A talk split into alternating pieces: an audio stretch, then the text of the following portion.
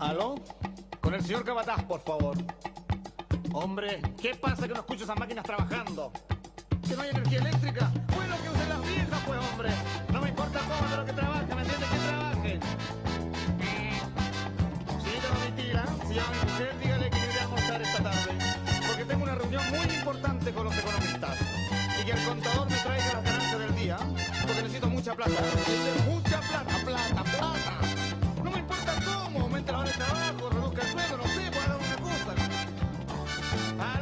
Muy buenos días a todos y a todas, bienvenidos y bienvenidas a Radio Nuevo Mundo 102.3 en Curicó, solo la verdad para dar inicio a un nuevo manifiéstate en esta jornada de 9 de diciembre de 2023, mañana ya bastante cálida, bastante calurosa y además agravado por una situación acá en el centro de la ciudad, un incendio en locales comerciales en calle Montt, donde hay mucho humo, ya hay, bueno, la situación parece estar un poco más controlada, pero es un incendio de bastante preocupación en el centro de la ciudad. Saludamos a toda la audiencia que está en sintonía a través del FM, eh, a través de nuestra señal en internet, que ya estamos en transmisión a través de Facebook Live, Nuevo Mundo Curicó y Manifiéstate. En la dirección está Cristian González, en la mesa quien está acompañándome y participando como cada sábado, Patricio Parra. Buenos días, compañero. Buenos días a toda la audiencia. Bueno, lamentable lo que ha pasado en la, acá en el centro de Curicó. Muy lamentable el incendio y sobre todo en esta fecha, en esta fecha de que afecta demasiado a los trabajadores también. Trabajadores, igual a la gente que tiene sus inversiones ahí puestas. Entonces, es una pena, nada más que lamentable lo que está sucediendo. Esperamos que, bueno, los bomberos saben hacer su pega, investigar y que, bueno, ojalá se esclarezcan la- las razones de este incendio. Además, en una semana donde se ha decretado alerta meteorológica, esto para la ciudad, el campo, eh, costa y cordillera, eh, por altas temperaturas en todo el Chile central, desde la región de Valparaíso hasta la región de la Araucanía prácticamente Sí. Una ola de calor bastante aguda, la primera del año podríamos decir. Hemos dicho cada semana que la primavera ha costado que se manifieste, ¿ya? Haciendo alusión a nuestro programa también. Pero parece que el verano se nos vino así encima. Pero para tener en consideración. Cristian, buenos días, ¿cómo estás compañero? Buen día, un gusto como siempre eh, acompañarlos cuando sea necesario y eh, un disgusto también de algunos temas que tenemos que tratar. Sí, varios, varias cosas que son eh, provocadores de úlceras, digámoslo de esa manera, de, de pequeñas, pequeñas, grandes. Además que después quedamos ahí todo el día prácticamente en el rollo y en el asunto. Sí. Nosotros nos enrollamos, nosotros nos enfermamos y las cosas no cambian muchas veces. Eh, los temas de esta jornada, bueno, de tantas cosas que se pueden conversar, vamos a, enfocarnos primero en Palestina, porque es muy necesario volver a hablar de lo que sucede en Medio Oriente, la situación humanitaria, cómo se ha agudizado esta masacre por parte del Estado criminal sionista israelí contra el pueblo palestino. Eh, en nuestro país, bueno, una política contra la corrupción y las quejas de la derecha frente a eso, combate real a la delincuencia, no estas bombas de humo que salen desde municipios de la derecha. El rol de los medios de comunicación en esa manipulación, en ese miedo, lo vamos a tratar obviamente. También con el contexto del plebiscito, un plebiscito sobre un texto constitucional que tuvo muchas ayudas y muy pocas críticas, muy pocas observancias de los medios de comunicación y que aún así sal- salió horrible, con una cantidad de errores imperdonables para los que supuestamente eran los que eh, sabían más, porque con eso también vendieron el humo a la ciudadanía de votar por una composición de un Consejo Constitucional más volcado a la derecha, al derecho, a la judicatura, y salen errores, horrores de enorme magnitud. Pato, Mira, de esto de, que nos enfermemos. Porque hay cosas que debieran cambiarse a nivel nacional e internacional. Yo lo veo, las cosas sí pues se podrían cambiar si- siempre y cuando los grandes poderes globales y nacionales y regionales quisieran hacerlo. ¿eh? Quisieran hacerlo y no mantener a la sociedad en su conjunto sumido en el miedo y la ignorancia. A nivel internacional sabemos que el poder económico global le acomoda los conflictos de, los países.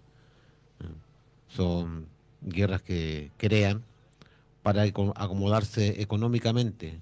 Algunas naciones que a través de la sangre, de la muerte, ellos pueden engordar su bolsillo, su poder bancario.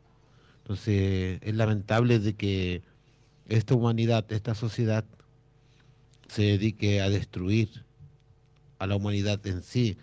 Cuando hablamos de la humanidad en sí es a, es a nosotros, a los trabajadores, a la gente que tenemos menos recursos, eh, en ir sometiéndonos cada día más a través del miedo, de la ignorancia y de la pobreza, en no dejar que el planeta, el grupo humano de este planeta pueda avanzar en la misma forma todos juntos. Bueno, esa, esa economía de la guerra, de la muerte, de la sangre, liderada por los mismos. Por los mismos que han estado mm, de por décadas décadas engrosándose constantemente a través de la sangre de los pueblos, porque los poderes que hoy en día se sustentan en la humanidad son los que se han hecho a través de la sangre de los pueblos. No nos podemos olvidar que son, somos nosotros, los pueblos, los que pagamos la riqueza de ellos con, su, con nuestra sangre.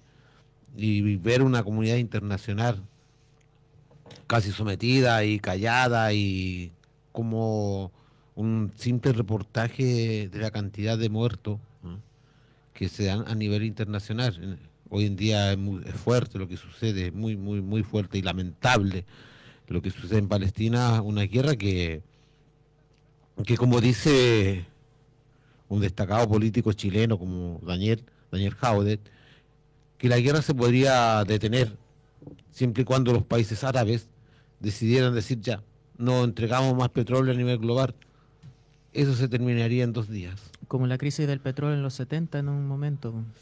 que, bueno, el, petróleo sigue siendo un arma diplomática enorme, pero lamentablemente la es más grande la sed de poder económico, incluso, volvemos a reiterar como cada semana, pueblos o naciones o estados, ya, que uno supondría quizá hay que analizar un poco más a fondo, pero mirándolo desde Occidente y con una cierta asociación simple, pero no por eso menos, eh, menos profunda, eh, pueblos afines que comparten una cultura, comparten una raíz idiomática.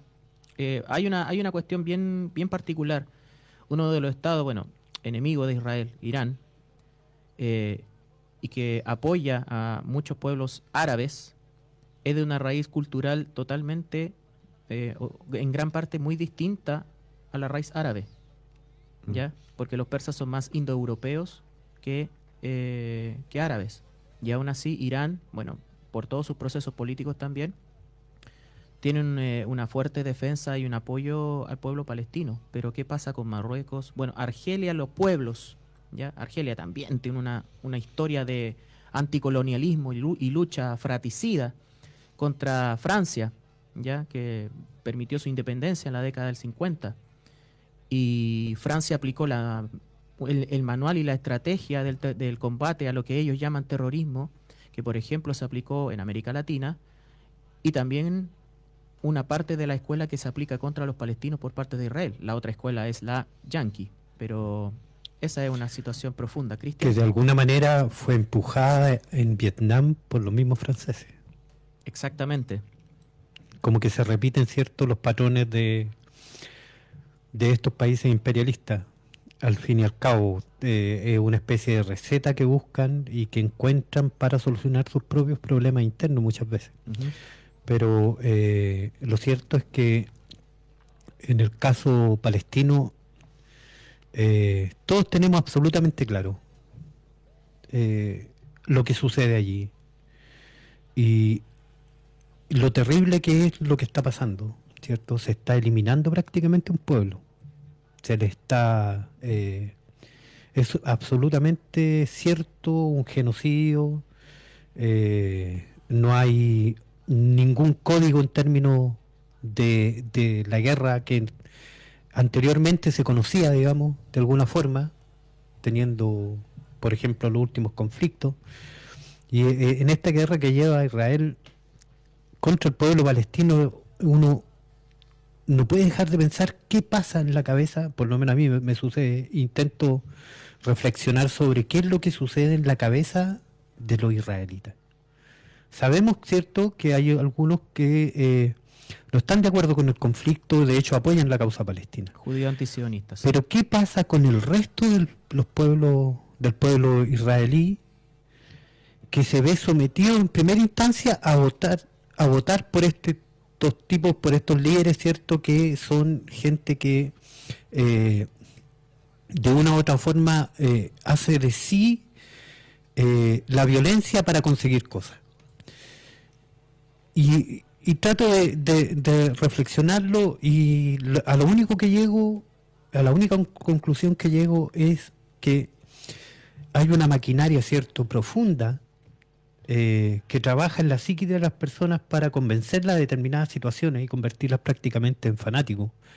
Y de alguna forma las abstraen de la realidad, de lo que sucede eh, eh, con el resto de la gente que está en este mundo, porque al final, independiente de- del color de la piel, de cómo, de, de los rulos en tu cabeza, somos todos personas. Entonces, ¿cómo llegas a esos niveles de fanatismo? Que es cuestión que me preocupa mucho a mí. Porque lamentablemente eh, esa, esa misma situación es lo que pasa con, por ejemplo, con el pueblo de Chile. Que de alguna forma, ¿cierto? No han mantenido durante mucho tiempo, a la gran mayoría, en la completa ignorancia de la realidad chilena. No han dicho que estamos eh, en un sistema que nos permite progresar, pero eso no es así. Eh, que nos permite vivir bien, pero eso no es así, porque cada familia chilena a fin de mes tiene que estar pensando en cómo pagar sus cuentas. ¿Y cuánto le alcanza? ¿Con cuánto le va a alcanzar? Y nunca alcanza en realidad para, para costear todos tus gastos. O te falta para la educación de los hijos, o te falta para la alimentación. Siempre hay un, pero la gran parte, la mayoría de los chilenos vivimos así. No tenemos esa holgura, digamos, para decir, chuta, que vivimos bien. Sino, eh, eh, echemos una miradita, ¿cierto?, los niveles de eh, enfermedades psicológicas que tenemos. Ahí está la clave del asunto, creo yo. Entonces, cuando, cuando vemos nosotros que nuestro pueblo está avanzando, ¿cierto?, hacia eso, hacia esos lugares en donde eh, el fanatismo, el nacionalismo, la, la ignorancia, ¿cierto?, hace presa de nuestra conciencia,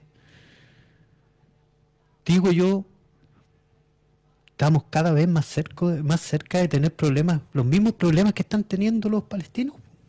Y son problemas que han estado en Chile, ojo. Por algo tenemos las banderas eh, en nuestra parte de escenario. O sea, Y el, fanatismo y el racismo contra nuestro propio pueblo originario. Disculpen la observación, también les digo, eh, por si hay algún argentino que haya votado por mi ley, escuchándonos. Pero un tipo completamente peligroso este presidente argentino. Yo creo que no. Yo creo, mi- miren, voy a decirlo así con todas sus letras. Yo creo que mi ley es una fuente de conflictos para Latinoamérica.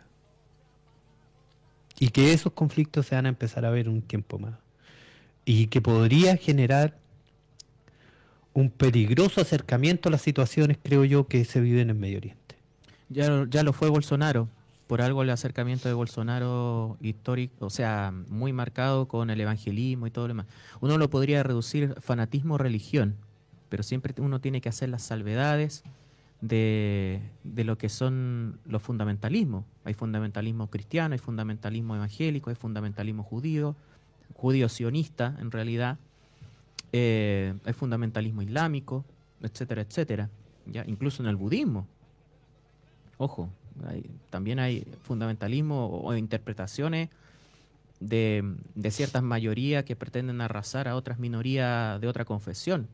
No solamente hablando de Medio Oriente, estamos hablando también de eh, sudeste asiático. Pero para no perdernos tanto y, darte la palabra, Pato, bueno, la última noticia que demuestra justamente esa indiferencia del mundo y quiénes son los que quieren mantener el reguero de sangre, tiene que ver con una, el veto de la resolución, de una última resolución de la jornada de ayer, ya, eh, del Consejo de Seguridad de la ONU, de la ONU, que pedía un alto al fuego en la franja de Gaza. De los 15 integrantes, 13 votaron a favor de que haya un, alto, un nuevo alto al fuego en la franja de Gaza, una abstención, Reino Unido, y un voto en contra. Adivinen quién. Estados Unidos. Solamente ese voto impide de que se exija el cumplimiento de esta resolución.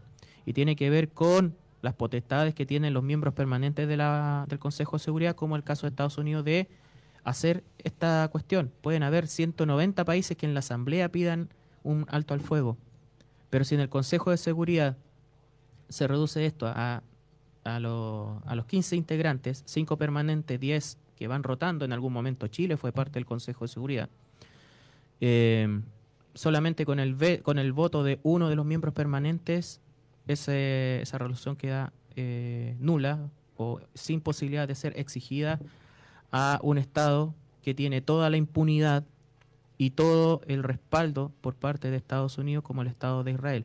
Esto se asemeja mucho a que el hijo del director de un colegio viva haciéndole bullying a alguien indefenso y que nunca eh, se le haga se haga cargo de su del daño que hace, ya, porque está sostenido por el sostenedor o está protegido por un poder más grande. Pato.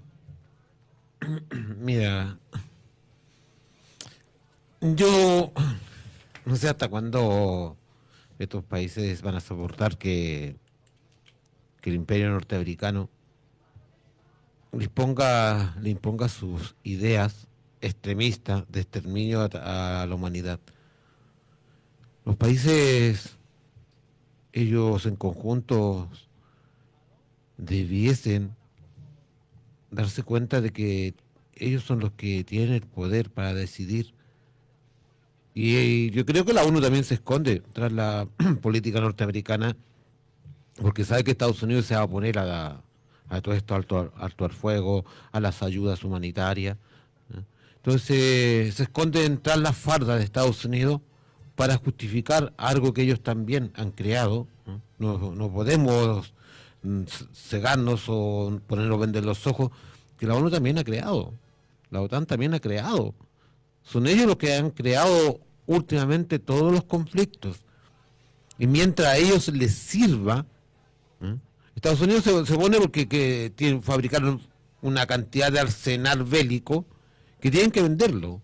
Y tienen que vendérselo a alguien, entonces como, como desmantelaron totalmente a Ucrania, y la endeudaron porque Ucrania ya no tiene más cómo endeudarse con, con la banca norteamericana ni con la ONU.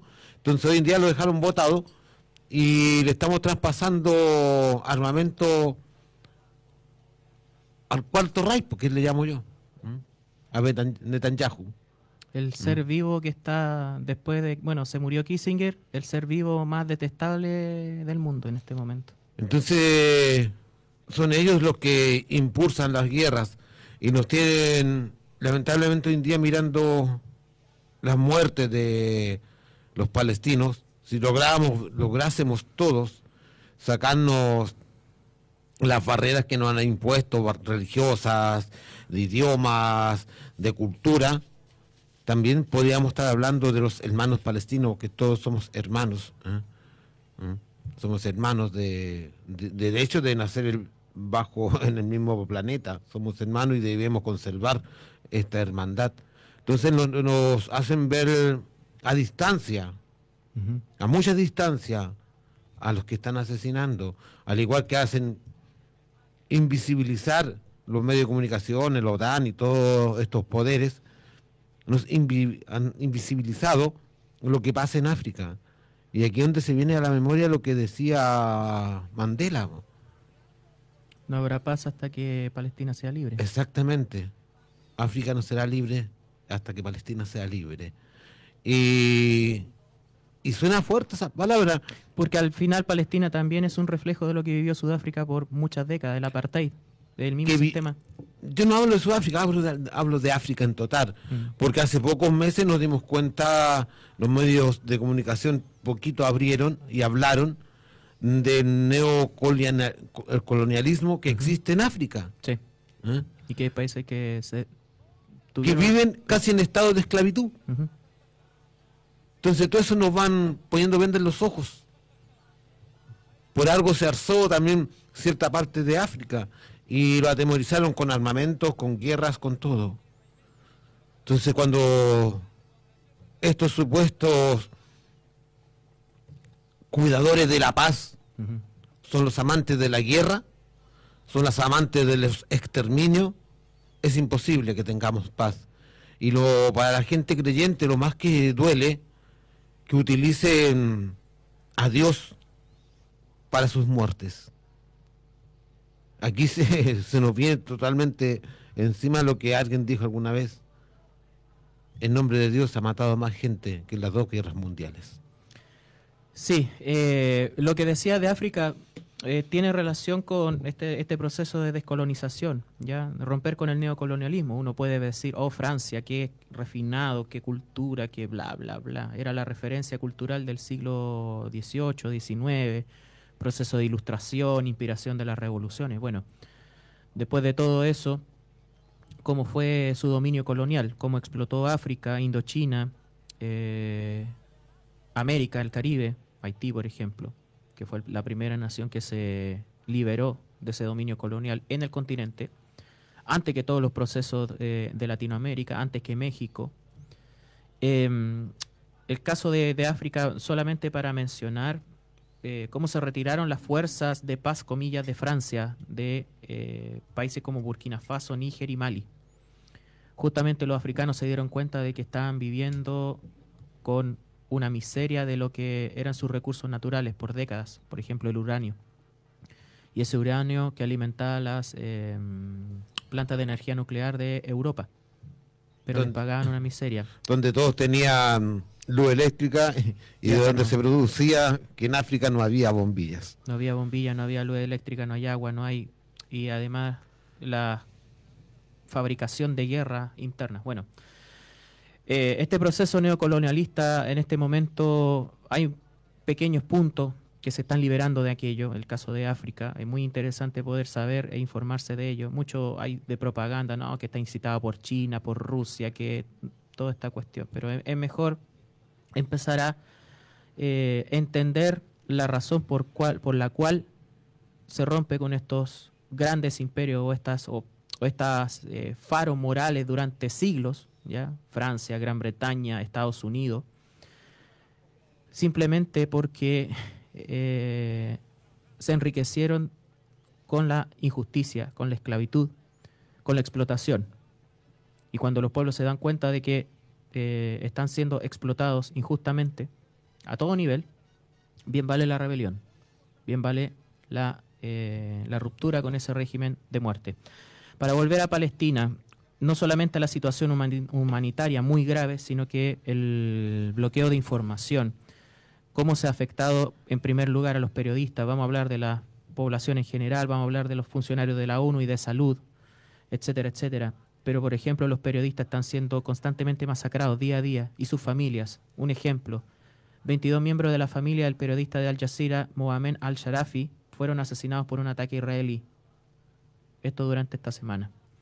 Eh, todo lo comparte Comunidad Palestina de Chile, que es uno de los medios que permite saber la realidad de la comunidad palestina día a día, además de otros medios que constantemente están siendo bloqueados por eh, Instagram, por Facebook, por distintas redes sociales cuando se habla de Palestina y cuando se trata de visibilizar no solamente la tragedia, no, sobre- no solamente la muerte, porque esto no es noticia. No se trata de una noticia, no se trata de, ah, de una anécdota, porque eso se interpreta en los medios de comunicación, sobre todo los que están más lejos de- del foco de conflicto, los medios chilenos, por ejemplo, que además hacen un lavado de imagen bastante artero y bastante vil. Em, sino que poder eh, empatizar con lo que se sufre día a día ¿ya? Eh, el silencio, cómo se ataca a los periodistas, cómo se intenta silenciar a los periodistas y a sus familias. Es una estrategia propia de lo que hemos vivido en nuestro país, lo que hemos vivido en América Latina y lo que sucede en cada rincón del mundo cuando hay que informar.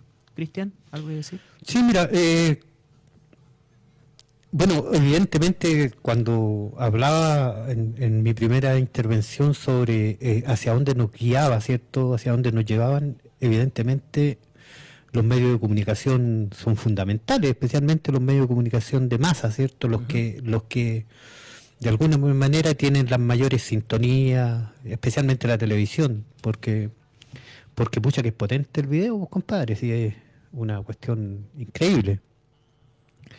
Eh, la imagen es más potente que en, en- esta ocasión, en, este- en estos tiempos, es más potente que la palabra. Por mucho que eh, hayan radioemisoras, por ejemplo, como esta, que entregan determinadas nociones de lo que de la realidad, eh, te ves completamente sometido a la a la otra cara, ¿cierto?, de este mundo que tiene que ver con eh, la cara de los de los poderosos, de los que eh, tienen la riqueza y que por ende también tienen los medios de comunicación masivos. Y esta última semana me he estado dando vuelta revisando los noticieros, todos estos noticieros que, que hay antes de eh, las 8 de la mañana. Y de verdad que uno, uno, yo digo, ¿cómo la gente soporta soporta ver ese este, este tipo de programas en, en los medios chilenos? Después Fue en porque son, pastilla. son todos calcados, todos calcados, desde que comienzan a las 5 de la mañana prácticamente, empiezan con la con la información, eh, con una información, ¿cierto?, que le dan vuelta todo el día que tiene que ver con el tema de la seguridad. Ujú. Deme un segundo, continu- Sí. continúe. Sí, o sea, el- la influencia y el daño que hacen los medios de comunicación, porque no solamente hay una cuestión de, de, a ver, retratar la noticia, el hecho, sino que instalar la agenda, o sea, ya los medios de comunicación no son de información, son de operación. Por un lado, son de relaciones públicas cuando conviene a ciertos sectores, son de operación, son de ataque constante, son de manipulación mediática. Después vamos a hablar más específico de lo que pasa en Chile, pero por ejemplo, la crónica roja, lo- lo- los medios locales también, ¿ya? Con esta expansión a lo digital y nuestra sumisión a lo digital, ya porque antes, por último, eh, había momentos del día en donde uno no se enteraba de cosas por estar en el trabajo, porque no estaba frente a una televisión o no estaba constantemente escuchando la radio, a pesar de que la radio transmitía constantemente. Pero no era una radio de constantemente noticias. Había música, había otro espacio. Ahora, con la ampliación de lo digital y la inmediatez de la información, muchas veces sin corroborarla, ya, y muchas veces eh, solamente para generar este impacto y lo que lo que se ha- lo que se llama eh, clickbait, bueno, un concepto, un ángulo de, o sea, de la inmediatez, de la visita y todo lo demás. La gente al final termina sumida en este mundo digital. Entonces, ¿en qué momento, en qué momento, si la pauta, si los temas son enfocados en una tema, en un, en un área, tú te desprendes de conocer qué pasa aparte de eso? ¿Ya? Estamos viendo un proceso de manipulación mediática que le hace un profundo daño a la humanidad, a la humanidad en general. ¿Ok? Hay un filósofo que de, a poco me he estado entrando a entender lo que pasa, sobre todo con eh, la infelicidad, el, daño que hace el capitalismo, eh, la sumisión a los medios digitales, que es Byung- Byung-Chul Han, que tiene varios libros, ¿ya? Uno que se llama Infocracia, que hace el énfasis justamente en el poder de los medios y de la información como herramienta de manipulación de la voluntad mediática, de la, de- de la voluntad de la gente en general y de la sumisión dentro de lo digital, además de muchos otros textos. Entonces, con... hay mucho daño que hacen los medios de comunicación. Cristian, Sí, eh, estaba, disculpa, eh, aquí hay que cumplir de repente Sí. varias funciones, Sí, no hay varias funciones a la vez. Eh, pero estaba en, en el tema de los medios, ¿cierto? Eh, sí. Bueno, para, para no darle tanta vuelta tampoco al asunto, eh, es, es fácil en- entenderlo. los medios de comunicación pertenecen a las familias más poderosas de Chile. Por lo tanto, políticamente e ideológicamente van a dar respuesta a esas a esas posiciones y van a intentar, ¿cierto?, generar la opinión en la gente con respecto a esas situaciones, a lo que a ellos les conviene. Y tenemos el caso, ¿cierto?, de la guerra en, en de la guerra de Israel contra el pueblo palestino, donde cada información que entregan al final terminan con la guerra, diciendo expresamente, ¿cierto?, la guerra que sostiene Israel contra Hamas. Entonces te dan vuelta psicológicamente, ¿cierto? Y te hacen ver como que es una guerra justa al final la que mantienen con el pueblo con el pueblo palestino. ¿Un niño internado en un hospital es un miliciano de Hamas? Lo que pasa es que trabajan de tal forma, está tan estudiado, ¿cierto? Que saben exactamente qué tecla del cerebro tocando. Esa es la verdad. Y para tener la contrarrespuesta, ¿cierto? Eh, lo único que uno puede hacer como persona individualmente es tratar de informarse lo más posible por vías independientes. Si ustedes se dan cuenta, y aquí les comento especialmente a quienes nos escuchan, la guerra en Ucrania prácticamente ya no existe, pero está en su apogeo. Lo que pasa es que ya no les sirve a los medios dominantes exponer cierto esta situación. En primer lugar, porque ya no les quedan excusas para decir de que esta es una guerra de Ucrania contra Rusia, sino que una, eh, esta es una guerra de la OTAN en su conjunto contra Rusia. Y el Estados Unidos, OTAN, Ucrania, como un carrito empujado es que ese, Es que ese es el tema de fondo. Ese es el tema de fondo. ¿Quién otorga, y aquí lo enlazo con lo que decía Patricio Parra anteriormente, ¿cierto? Cuando decía, basta solo un país para detener esta situación en Palestina. Y ese país es Estados Unidos. Para los que le aplauden a los yanquis. Bueno, ese país es Estados Unidos. Ellos tienen el poder. Ellos le otorgaron el permiso a Israel para hacer lo que está haciendo hoy.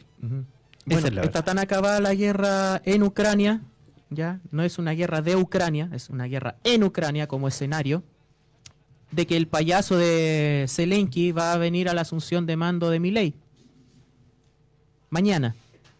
O sea, bueno, se van a encontrar dos eh, productos del mismo modelo político, dos productos televisivos, dos comediantes, dos payasos y dos tipos que eh, que son antipueblo. Que son antipueblo. que utilizaron la antipolítica, que hablaron mucho de antipolítica en sus países para llegar al poder y con eso generar el caos en cada una de las realidades. Bueno, el caso de Milei está por verse, ya lo hemos dicho constantemente.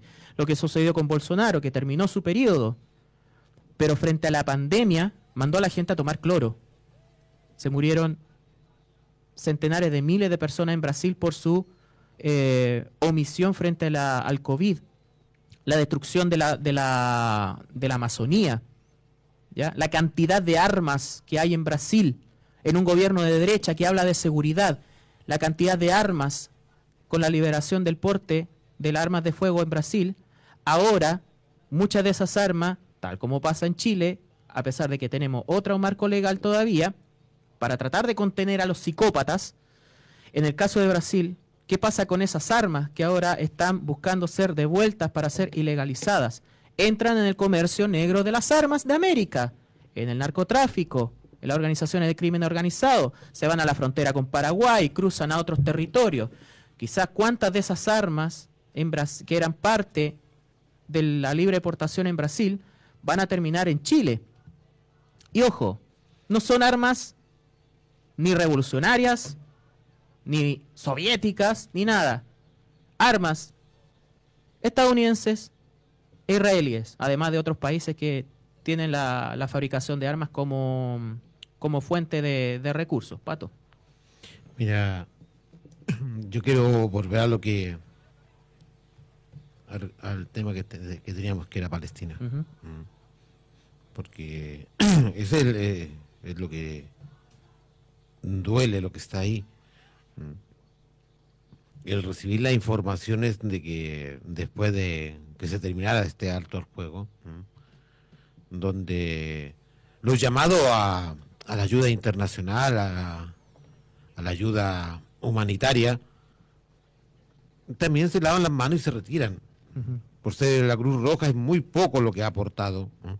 Debemos recordarlo que la Cruz Roja también es manipulada desde los poderes capitalistas. La media luna roja en el caso de los pueblos islámicos. sí. Entonces, la Cruz Roja tampoco ha ayudado mucho, se retiraron todo, y al momento de retirarse, los soldados israelitas apuntando hacia las dependencias de los hospitales, hacia las salas, para matar a niños, personas que están en el hospital, rematar a los enfermos y matar a, a los doctores, que, que para, nos- para uno eh, están realmente cumpliendo el juramento que hacen los doctores cuando se reciben.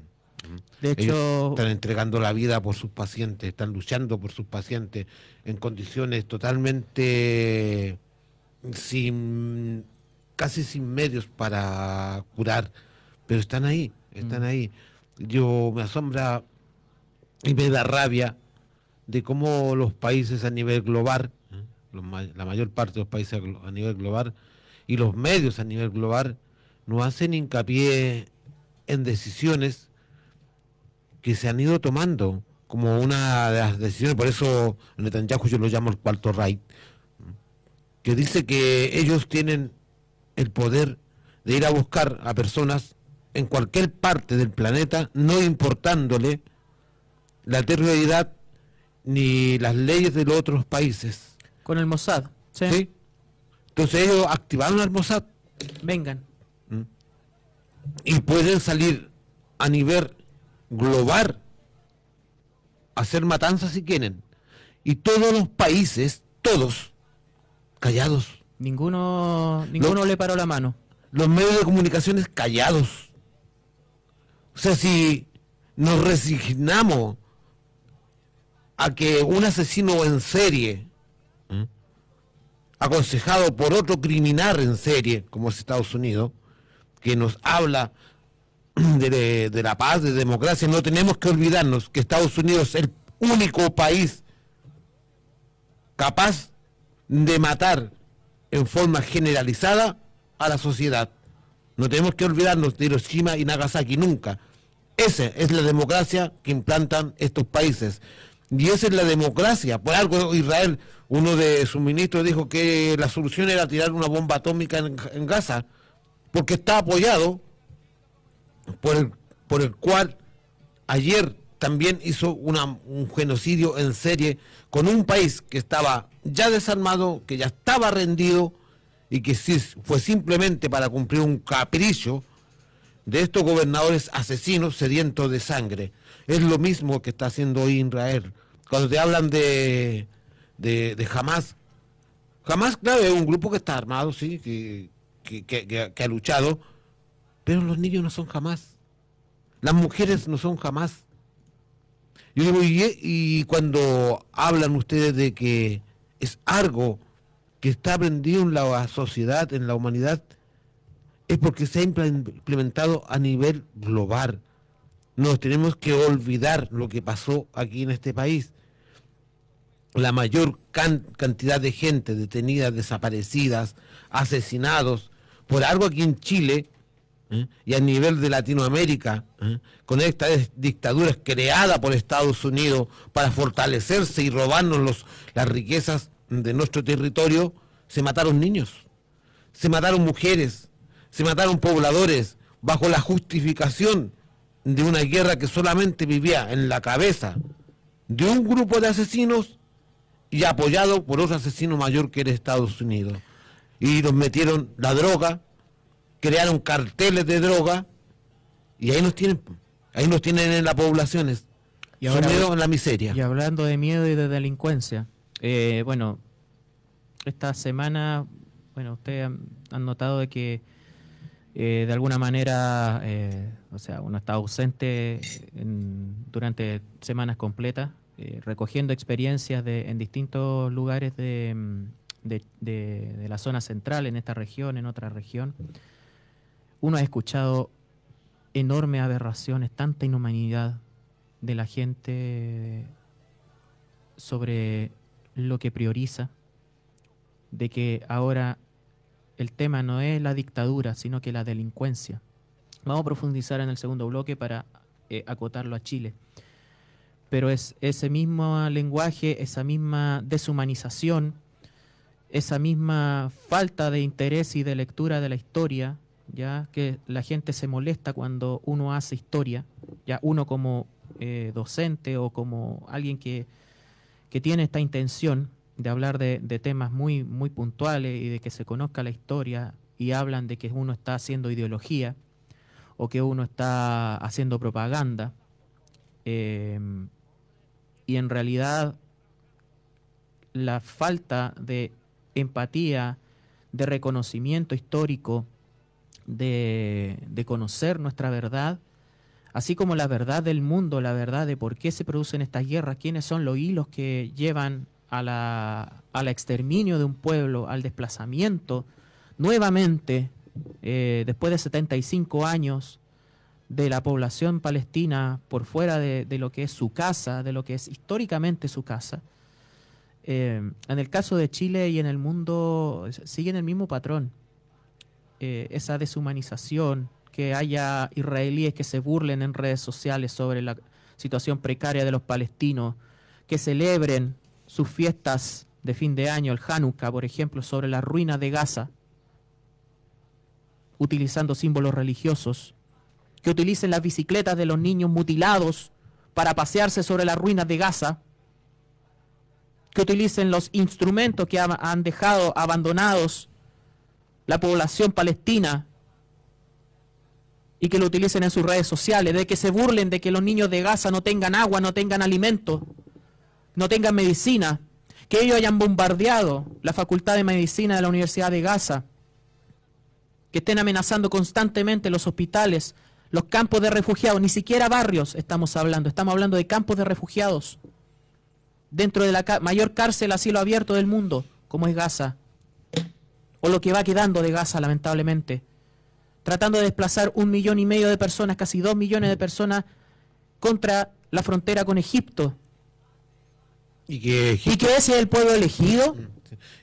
No, digo, eso no, ya es pasar el tema religioso y y, que, también quiero entrar a un punto. Pero es que, discúlpenme, pero es que la religión también es parte de. El, fanatismo. sí, pero cuando hablamos del pueblo elegido, eh, entrar bien, bien profundo.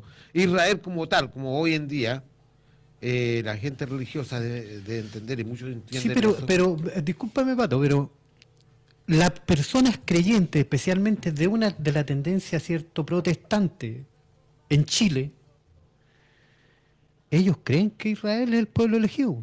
Claro, que son los legítimos. Entonces, entonces es una cuestión no tan, tan eh, simple, ¿cierto? Es, es, mucho más complejo porque, porque resulta completamente contradictorio, ¿cierto? Que eh, el pueblo elegido, eh, que se supone, ¿cierto? Se, se tiene la creencia de que de que, no es mi caso, déjenme decirlo, dejarlo claro, de que eh, Dios es amor, esté masacrando a tu pueblo. Claro. Entonces, por eso yo hago hincapié en, en el qué tipo de sociedad en definitiva es la que construimos. ¿Por qué eh, permitimos, por qué permitimos como sociedad que estos grupos, ¿cierto? Eh, lleguen a percibir que hay un pueblo elegido por sobre incluso ellos mismos. Como la canción Malbicho de los fabulosos Cadillac. Eh, no, yo digo, para mí, Israel, lo que hoy conocemos y hemos conocido como Israel, ¿eh? el pueblo de, religiosamente, creo, el pueblo de Israel, el pueblo escogido, por la divinidad, es el pueblo que está y camina bajo la luz del Creador. Lo cual, como dijo Jesús el Cristo, el chascón, el barba, como le queramos decir, cuando matan a Juan el Bautista, o de ti, pobre Israel, que matas a tus profetas. ¿no? Entonces, en ese momento, el Barbas ve- tomó a todos sus discípulos y luego mandó a nivel global a esparcir la palabra de, su padre, porque el pueblo de Israel iba a ser todo aquel que, que, que- que creyera y siguiera los principios de su padre. Este pueblo que está hoy en día ahí, matando gente, ha dejado de ser hace mucho, por muchos años atrás, el pueblo de Israel. Por eso El insistimos, pueblo de Dios. insistimos la, la, la separación entre el pueblo bíblico y todo lo demás, Sí, que es sí. el Estado. El Estado. Porque los propios judíos, muchas interpretaciones de sus propios textos, bueno, no, va- no vamos a profundizar en eso, estamos tomando lo que ellos mismos han comunicado, eh, no necesitan de un Estado para ser, eh, para ser el pueblo. Claro, eh, religiosamente, si, si nos vamos a, como los sionistas y todo lo a- a la parte religiosa, Dios no necesita templo, como se decía. ¿eh? Y Dios no necesita un terreno, un territorio, porque todo le pertenece. Él es el que tiene la potestad sobre el cielo y la tierra, según cuando asciende, por- a- a- asciende hacia los cielos. Pero eso Pero es, que, pero es que en términos religiosos, ¿cierto? Es inaceptable. El, el hecho de hablar ya de que existe, digamos, alguna, alguna contradicción en que si es o no es el pueblo elegido por Dios, Claro. yo creo que es eh, un error también. es ilógico. o sea, Pero es el, es el argumento desde el sionismo, por eso Sí. hablamos de que el Estado sionista de Israel, no, hablamos del Estado judío. Yo digo, cuando este asesino, Netanyahu, ¿no? y lamentablemente sostenido por muchos seguidores de, de mismo Israel, como decías tu profe, es alarmante verlos cómo disfrutan de ver a niños asesinados. Es disfrutar ver niños asesinados. Un niño de dos meses prematuro en una incubadora es un terrorista, es un potencial terrorista. Eh, El bueno, mismo lenguaje acá en Chile con los pueblos originarios. Un niño, por ejemplo, que fue violentado en las tantas incursiones en Temucuicú y en la Araucanía, ¿ya? Ayer, por ejemplo, se conoció la noticia de la muerte de uno de los pocos testigos sobre el caso Catrillanca, Michael Palacios. de lo cual hoy en día no los vamos a pronunciar porque la madre de él pidió que no se conversara mucho de él, que total, que Solamente lo mencionamos. eh, ellos quieren vivir este duelo. Pero históricamente la infancia del pueblo nación mapuche, pisoteado, por ejemplo, por funcionarios de la PDI en las tantas incursiones, sobre niños con rodilla en la cabeza. Los niños son potenciales terroristas para esta gente. Es la misma mentalidad que está en Israel. Es la misma mentalidad que se habló eh, en las dictaduras. ¿Ok? Separando familias, robando bebés, por ejemplo, en Argentina, donde, el caso es mucho más evidente con la movilización de las madres y abuelas de Plaza de Mayo, por ejemplo.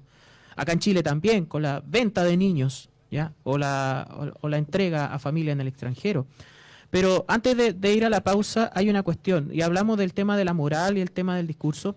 Hay una nota que recoge el periodo del Corresumen, que ya lleva un tiempo, pero también tiene que ver con una línea de interpretaciones sobre esto, que dice el título, El suicidio moral de Israel y sus consecuencias para Occidente, porque Israel también es un argumento moral frente al mundo para eh, Occidente y para todos los poderes. Por eso hablamos de la manipulación de lo religioso, de lo moral, de la justificación de esta comilla guerra justa que, que tratan de hacer. Algo que está incorporado hace mucho tiempo en la historia de la humanidad, cuando entraron las religiones, sobre todo las religiones monoteístas. Como las guerras santas. La Guerra Santa, las cruzadas. ¿Cuál era la justificación? Recuperar Tierra Santa en nombre de la cristiandad. Por eso se pelearon contra los musulmanes. Los musulmanes también tienen su propia yihad. Entre los cristianos, la guerra de religión del siglo XVI, por ejemplo, en Europa, cómo perseguían a los primeros protestantes, a los hugonotes, por ejemplo, La en Francia. Inquisición. La Inquisición, ¿ya? Eh, después, cómo esto se trastocó con esta división entre civilización y barbarie, que por ejemplo se aplicó en América Latina, incluso post-Inquisición en periodo de independencia, justificado contra los pueblos originarios, también con la cruz y con la civilización en la mano. Entonces, es una cuestión que constantemente está en la historia de la humanidad y que lo utilizan para avasallar pueblos y para justificar esa masacre. Hoy en Chile, imagínate, hoy en Chile, disculpa que te interrumpa, pero solo para darte un detalle, especialmente para los auditores. Hoy en Chile, los constructores de esta nueva constitución son seguidores de la Santa Inquisición. Así de simple. El Opus Dei- el Opus- el Opus Dei es, una, es un producto de la, de la Inquisición. Vamos a volver al índice, vamos a volver a los a, a los textos prohibidos, ¿ya?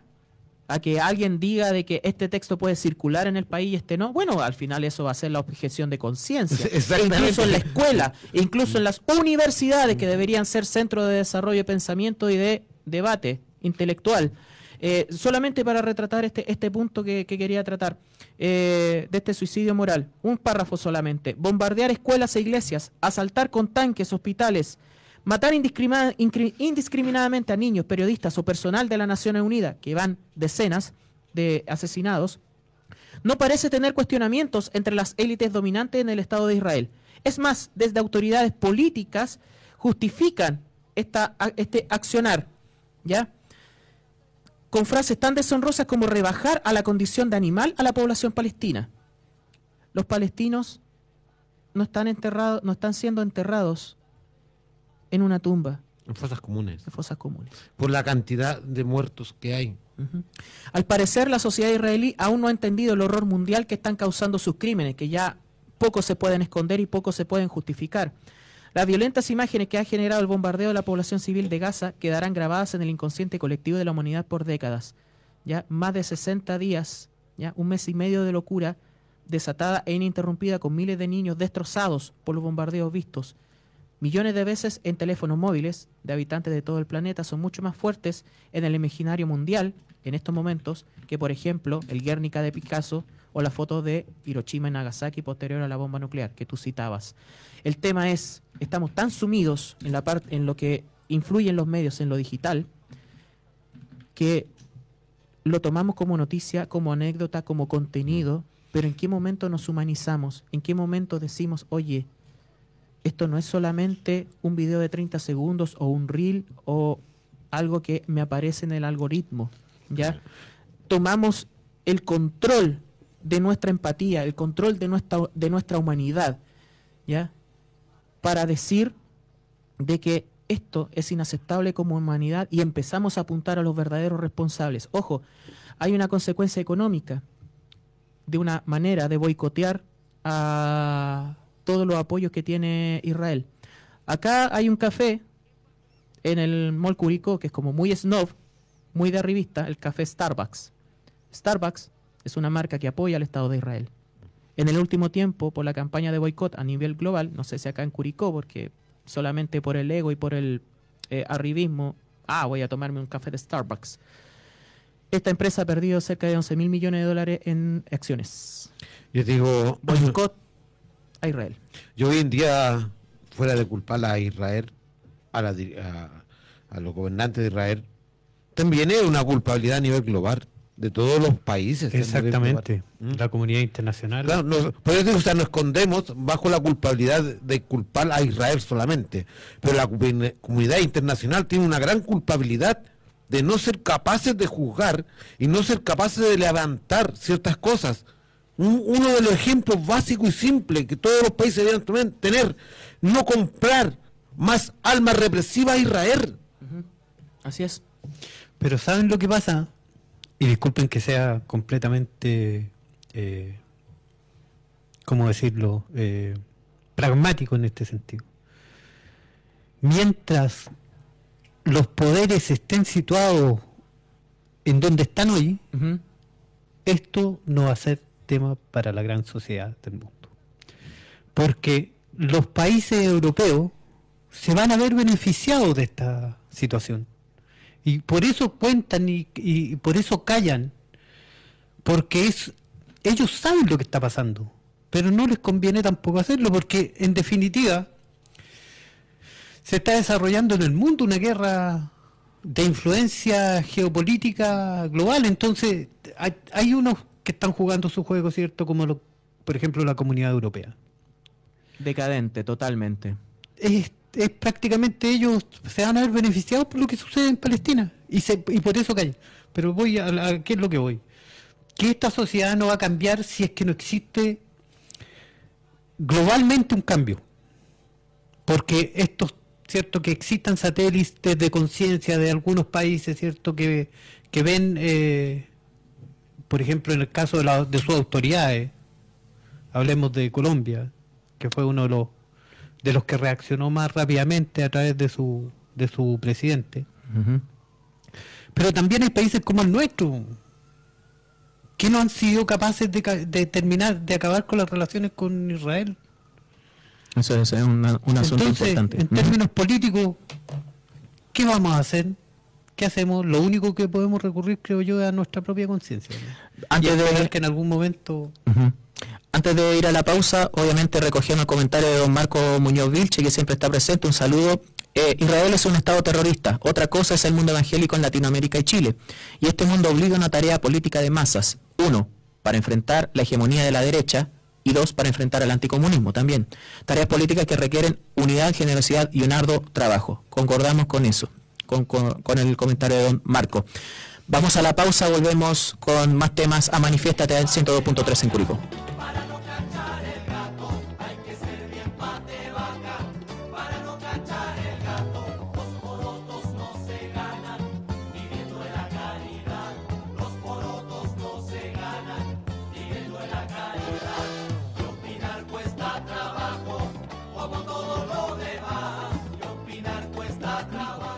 102.3 Nuevo Mundo, solo la verdad. En el 102.3 de la frecuencia modulada de Curicó, Nuevo Mundo, te indicamos la hora. 12 horas, 2 minutos. Esta es la red de emisoras de Nuevo Mundo a lo largo de todo Chile.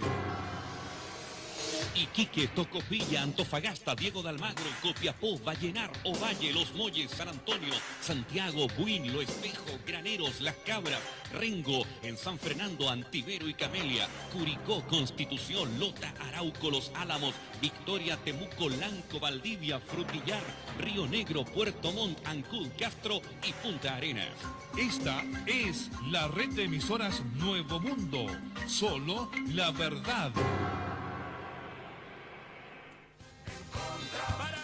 Todos queremos lo mejor para Chile, pero ahora está mala y el remedio es peor que la enfermedad. ¿Por qué está mala? Porque desprotege a la niñez, porque abandona a su suerte a las familias, porque no protege el medio ambiente. Entre tú y los dueños del agua, protege el negocio de los dueños del agua. Por eso, este 17 de diciembre, vota en contra, para que los y las chilenas ganemos. Partido Comunista de Chile.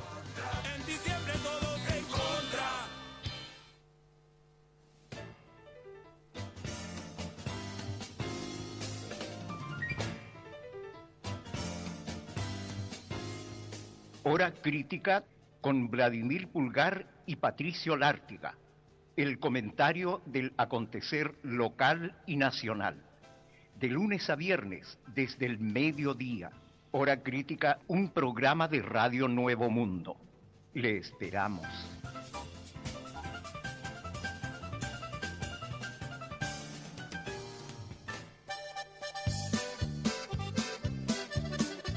De lunes a viernes, de 15 a 17.30 horas. En Radio Nuevo Mundo presentamos a Todo Potrero. De lunes a viernes, de 15 a 17.30 horas, en Radio Nuevo Mundo. Presentamos a Todo Potrero.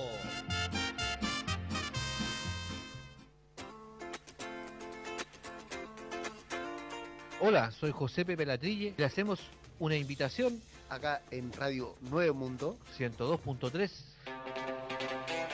para todos los viernes de 21 a 23 horas para recordar, conversar, anécdotas, vivencias y enamoramientos con el programa El Rock que marcó tu generación. Los esperamos.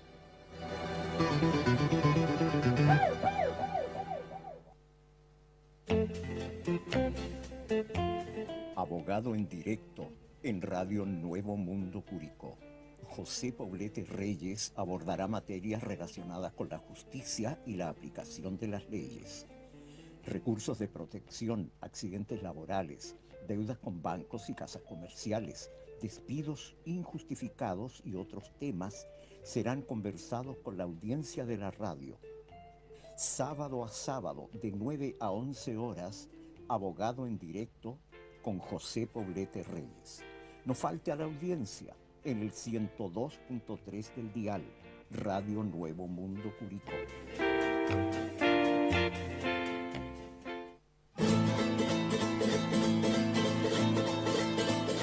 En Radio Nuevo Mundo, la calle y el pueblo tienen su espacio y su voz. Cada sábado, de 11 a 13 horas, comentamos y analizamos la actualidad, la contingencia y los temas de interés local y nacional.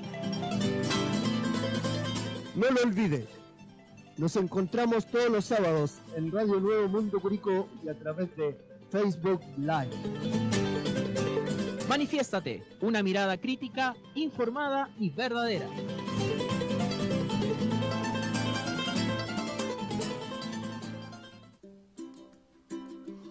Amigos de Radio Nuevo Mundo de Curicó, 102.3 de la frecuencia modulada. Les invitamos para que cada sábado de 3 a 15 horas disfruten de los mejores tangos, boleros y recuerdos de siempre. En La Ruta del Recuerdo, Carlos Guillermo Bravo les llevará en el tiempo para recorrer aquellas historias que quedan en nuestra mente y en nuestro corazón. No se olviden la Ruta del Recuerdo todos los sábados de 13 a 15 horas por Nuevo Mundo. Solo la verdad.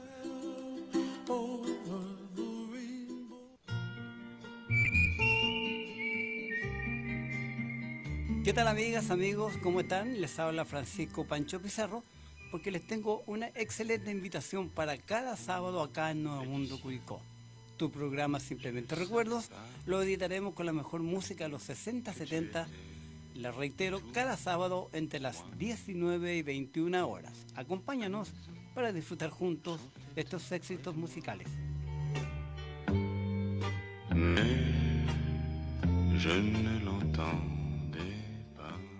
Somos informativa y musical. Informativa y musical. Somos entretenida y cultural porque nos comprometemos con usted y usted nos prefiere. Nuevo Mundo, comprometido con la gente.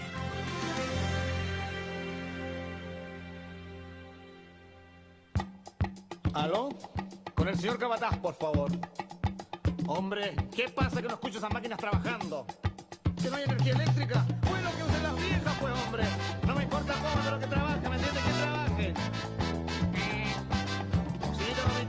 Si llama mi mujer, dígale que iré a almorzar esta tarde.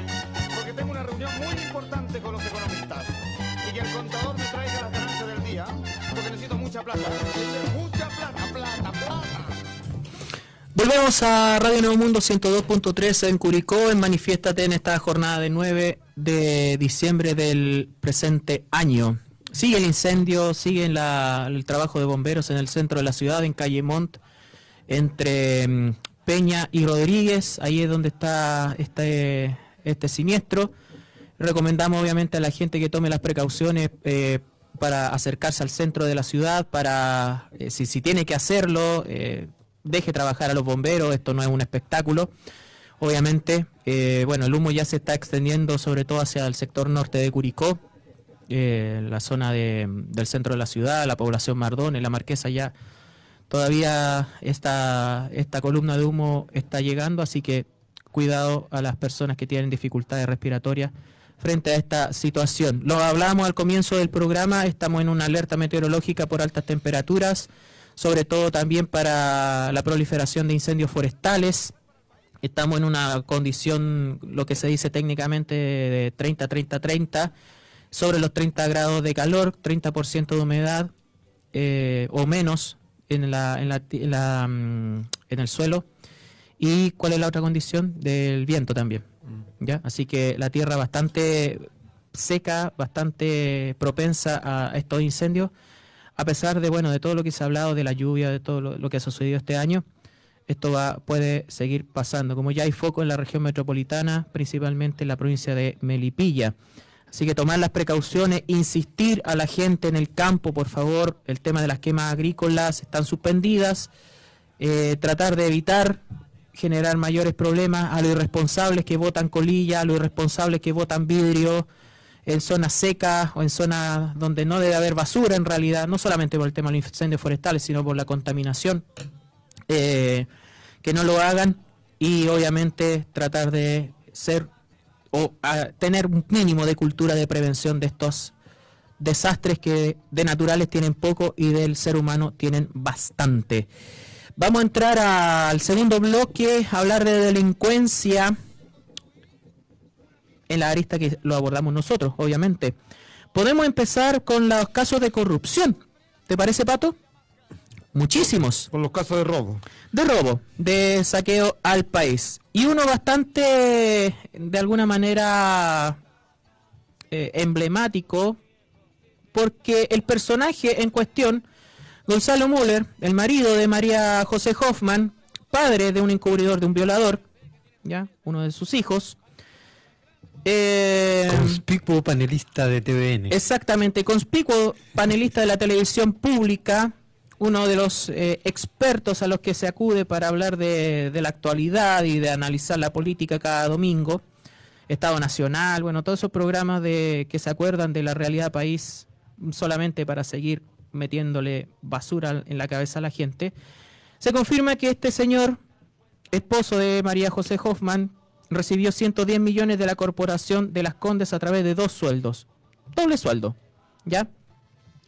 Una investigación realizada por la Fundación América Transparente y tras un proceso judicial para conseguir los documentos a través de transparencia, se pudo corroborar que durante 2019 y 2020 el abogado y pareja de la secretaria general de la UDI, ya María José Hoffman, en este caso Gonzalo Müller, recibió dos sueldos, uno de la corporación y otro de la municipalidad, ya por montos superiores a 100 millones de pesos.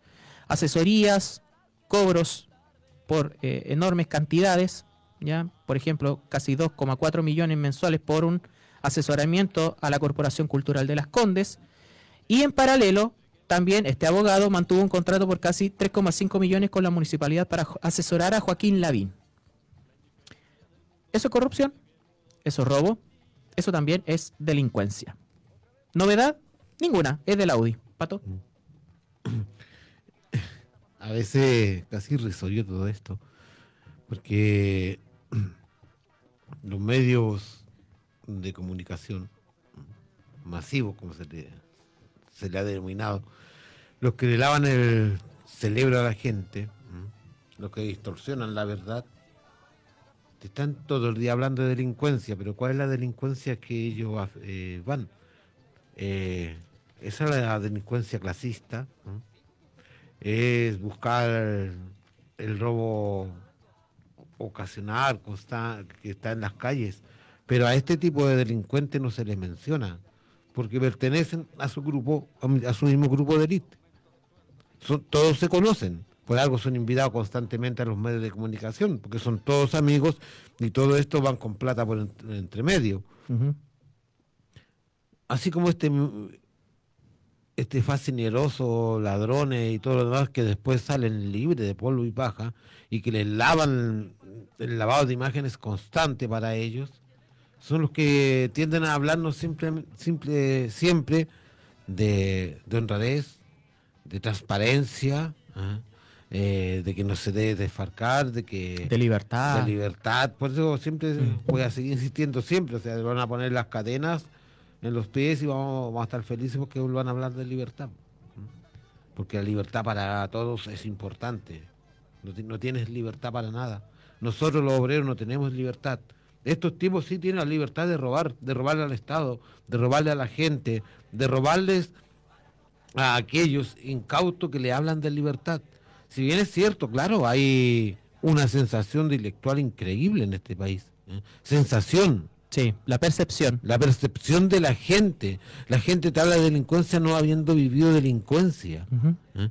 Pero está la percepción de, del- de- delictual. po. Entonces, todos estos medios que han hecho de, de la delincuencia su Caballito, sí. su caballito de batalla en todos los medios, en todos, en todos, no hay ninguno que se salve. ¿Mm? No hay ningún medio que se salve que no te esté atemorizando constantemente, impidiéndole a la gente ¿eh? salir a las calles, o sea, no, no, no hay que ir a la Alameda, no hay que ir a la plaza, no hay que ir a ningún lado porque la delincuencia está desatada.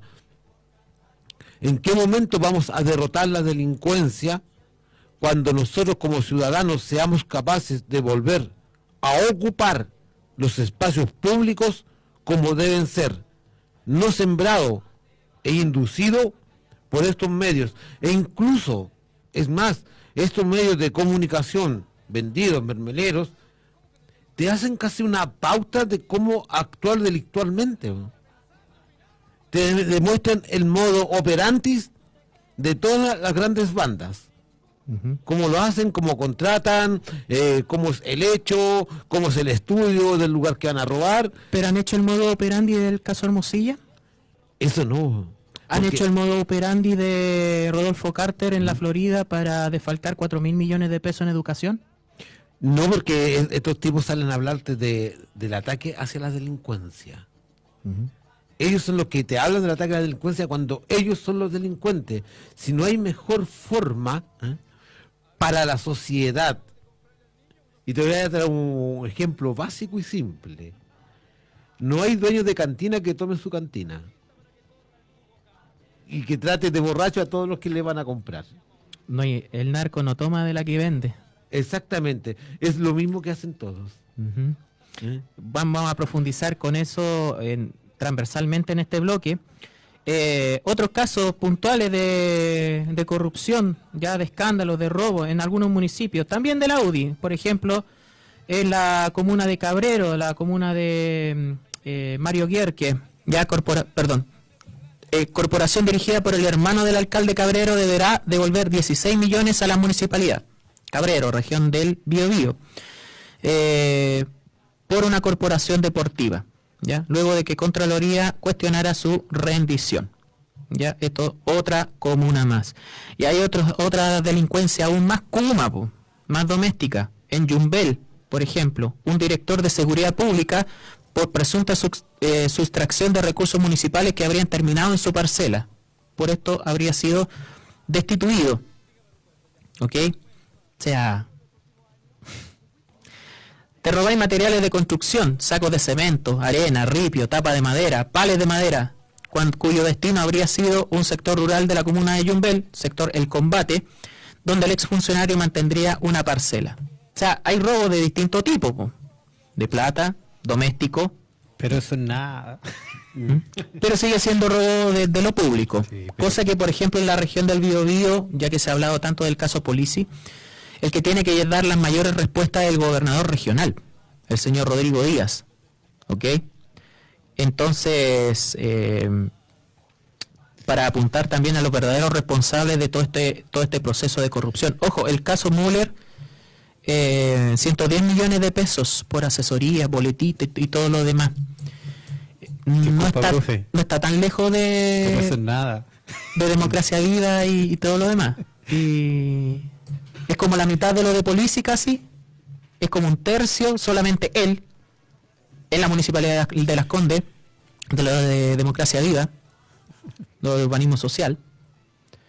Pero nada frente a los millones de las fundaciones de Bópoli, la Fundación Coihue, por ejemplo, la Fundación Kimón, liderada por un eh, exfuncionario de Piñera en el sur. ¿Qué, plaza- qué pa- pasa con los eh, 8 mil millones de pesos defraudados al sistema de mejor niñez en la región del Maule? De derecha. ¿Qué pasa con Villa Alemana, también un funcionario de Bópoli, como 250 millones de pesos? Bueno, lo de Sagrada Familia la semana pasada lo conversamos. ¿Qué pasa con la Fundación Semilla en la región del Maule? De la, cuestión, de la cuestionada gobernadora Cristina Bravo. ¿Qué pasa con, con las fundaciones que hablaban de seguridad? Curicó en Acción, creo que se llama una, del 2017. También, como 200 millones de pesos. Hay mucha plata. Es nada, profe. Es nada. Es nada para los que se robaron los pacos. Milico Es Gate, nada Paco Gate. para lo que nos robaron las farmacias coludidas. Los pollos. Los pollos. Que lo lleva- el papel confort. Ojo, el caso de los pollos. Es nada la- para lo que nos roban las mineras cada día cuando se llevan la piedra en bruto desde acá, desde Chile. Lo que roban donde la- llevan materiales que traspasan las cantidades de dinero que se ven acá increíblemente y no es nada lo que hoy sucede con respecto a eso. No es nada comparado con lo que se robaron la ISAPRE. No es nada comparado con lo que te roba la AFP diariamente. Estamos cagados. Claro, estamos lo que roban, la- lo que roban las sanitarias con el, con el agua más cara de América Latina. Entonces, y después nos dicen, no, es que no, no se ha progresado, en los gobiernos no han hecho nada. Nada porque te han robado todo. Lo que le roban la- las grandes viñas a los pequeños productores con pres- precios de miseria. Sí. Por ejemplo, recogiendo muchas cosas en esta última semana de la experiencia eh, de pega. Oye, y tú tomaste un tema que, que tampoco lo han tratado mucho en los medios de comunicación vendidos. La sequía de en Antofagasta. Exacto. ¿Cómo Ahí la lo privado funciona, lo estatal no. Agua de Antofagasta. sí. Ahí lo, lo- lo privado funciona, ¿Mm? lo, lo del Estado no. Entonces, hay una empresa privada. Que no le avisó a nadie que se iba a cortar el agua. ¿Y cuánto tiempo llevan sin agua? Donde el Estado hoy en día tiene que concurrir con camiones de aljibes.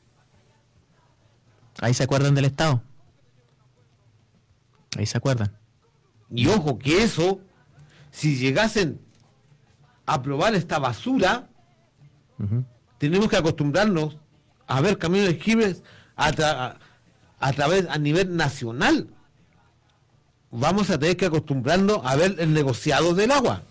Mucho En el más. fondo es eso, negociado del agua. Oye, y entre comillas, y así, más lo que vociferaron por unos pocos saqueos durante el 18 de octubre. No, ahora están diciendo, no. El, discurso, no, cuatro años de incertidumbre. El tuit de eh, Arsénico Luxic, que obviamente va a estar a favor de, de que se apruebe esta, esta basura de constitución, ya que la vamos a detallar más adelante. Otro caso de, delincuencia, de la narcopolicía. Si la policía no hace su pega, ¿qué vamos a esperar? ¿O que están coludidos? Vuelvo a proponer el proyecto de ley sobre sanciones más graves a quienes se involucren en delitos de alta connotación pública o en redes de crimen organizado. A ver si en algún momento alguien me pesca. po. Narcopolicía de norte a sur, en Puerto Montt. Periódico Resumen lo detalla. En el sector de Alerce fue desbaratada una banda ligada al narco que participaba eh, de la que participaba un funcionario de carabineros quien fue dejado en prisión preventiva durante las últimas horas. Según detalló la Fiscalía de los Lagos, entre los nueve detenidos se encontraba un funcionario activo de la policía quien proporcionaba información reservada a la banda delictual. ¿ya? Durante el operativo policial mandado por la Fiscalía fueron allanados siete inmuebles, además de decomisar alrededor de 5 kilos de droga y dinero en efectivo, delitos de narcotráfico que, por ejemplo, van a quedar impunes con la constitución que pretenden aprobar los republicanos. La labor del funcionario policial se habría traducido en avisar en al menos dos oportunidades, o además era sapo, que la banda debía abandonar los espacios que eran utilizados para delinquir. Sea, campana, como le llaman en otros territorios, ya, loro, etcétera, etcétera. Teniendo en cuenta estos antecedentes y el peligro que significaba el funcionario policial, tanto para la sociedad como para la eh, investigación en su contra, el juzgado de garantías determinó la prisión preventiva, al igual que los otros ocho integrantes del clan narco Que eran familiares. que eran familiares que operaba en Puerto Montt. Narco policía. Eh, varias cosas, ya que estamos hablando de delincuencia, de los medios de comunicación, dijimos que lo vamos a hacer una cuestión más o menos transversal, este tema. Eh, ahí se escucha más mejor. Eh, ¿Qué interpreta como delincuencia la gente a lo largo del país, en un país tan diverso y tan largo y tan con tantas realidades? Tú hablaste del miedo que infunde los medios de comunicación. Hay gente que, por ejemplo, está en una ciudad, en un pueblito, tan distante de esas realidades que, que absorbe ese miedo. Sí. Que absorbe esa, esa crónica roja. Que, por ejemplo, vive en un campo y, y tiene miedo de salir de su campo porque la pueden, pueden llegar a asaltarlo. ¿Ya? Que tienen miedo a los portonazos y con suerte pasan un par de ovejas y unas vacas. Pero los medios de comunicación le infunden ese miedo a la gente. ¿Ya? No estamos desconociendo la realidad de la delincuencia, pero no, no, no nos hacemos los giles sobre el daño que hacen los medios de comunicación. Y volvemos a decir algo, hay que apuntar al Poder Judicial. ¿ya? Sobre la delincuencia en general. Porque en muchos territorios la delincuencia no es el portonazo, no es el lanzazo, no es el delito, el robo con intimidación. La delincuencia está en la, en la forestal que le roba el agua a la comunidad. La delincuencia está en el lavado de dinero que se hace en parcelas de agrado, por ejemplo, a destajo. La delincuencia está en pagar precios de miseria por los productos de los pequeños campesinos para después revenderlos, reetiquetarlos y revenderlos a altos precios. ¿Ya? La delincuencia está en amenazar comunidades, en amenazar dirigentes sociales, en amenazar pescadores. La delincuencia está en la corrupción municipal, caso Algarrobo, Sagrada Familia, Maipú, bueno, tantos lugares, tantas comunas. Mira, hablemos... Y la gente siente miedo por ese tipo de delincuencia que está proyectado a través de los medios de comunicación. Sí, pero te vuelvo a insistir, estos medios de comunicación hablan de una delincuencia social, clasista, porque la delincuencia de la gran élite no la dejan ver, como es la hija de Mate. La que eh, trajo cosas de contrabando, por ejemplo. dos veces. Dos veces. Dos veces fue pillada, porque quién sabe cuántas veces más la hizo, y la justicia no actuaba.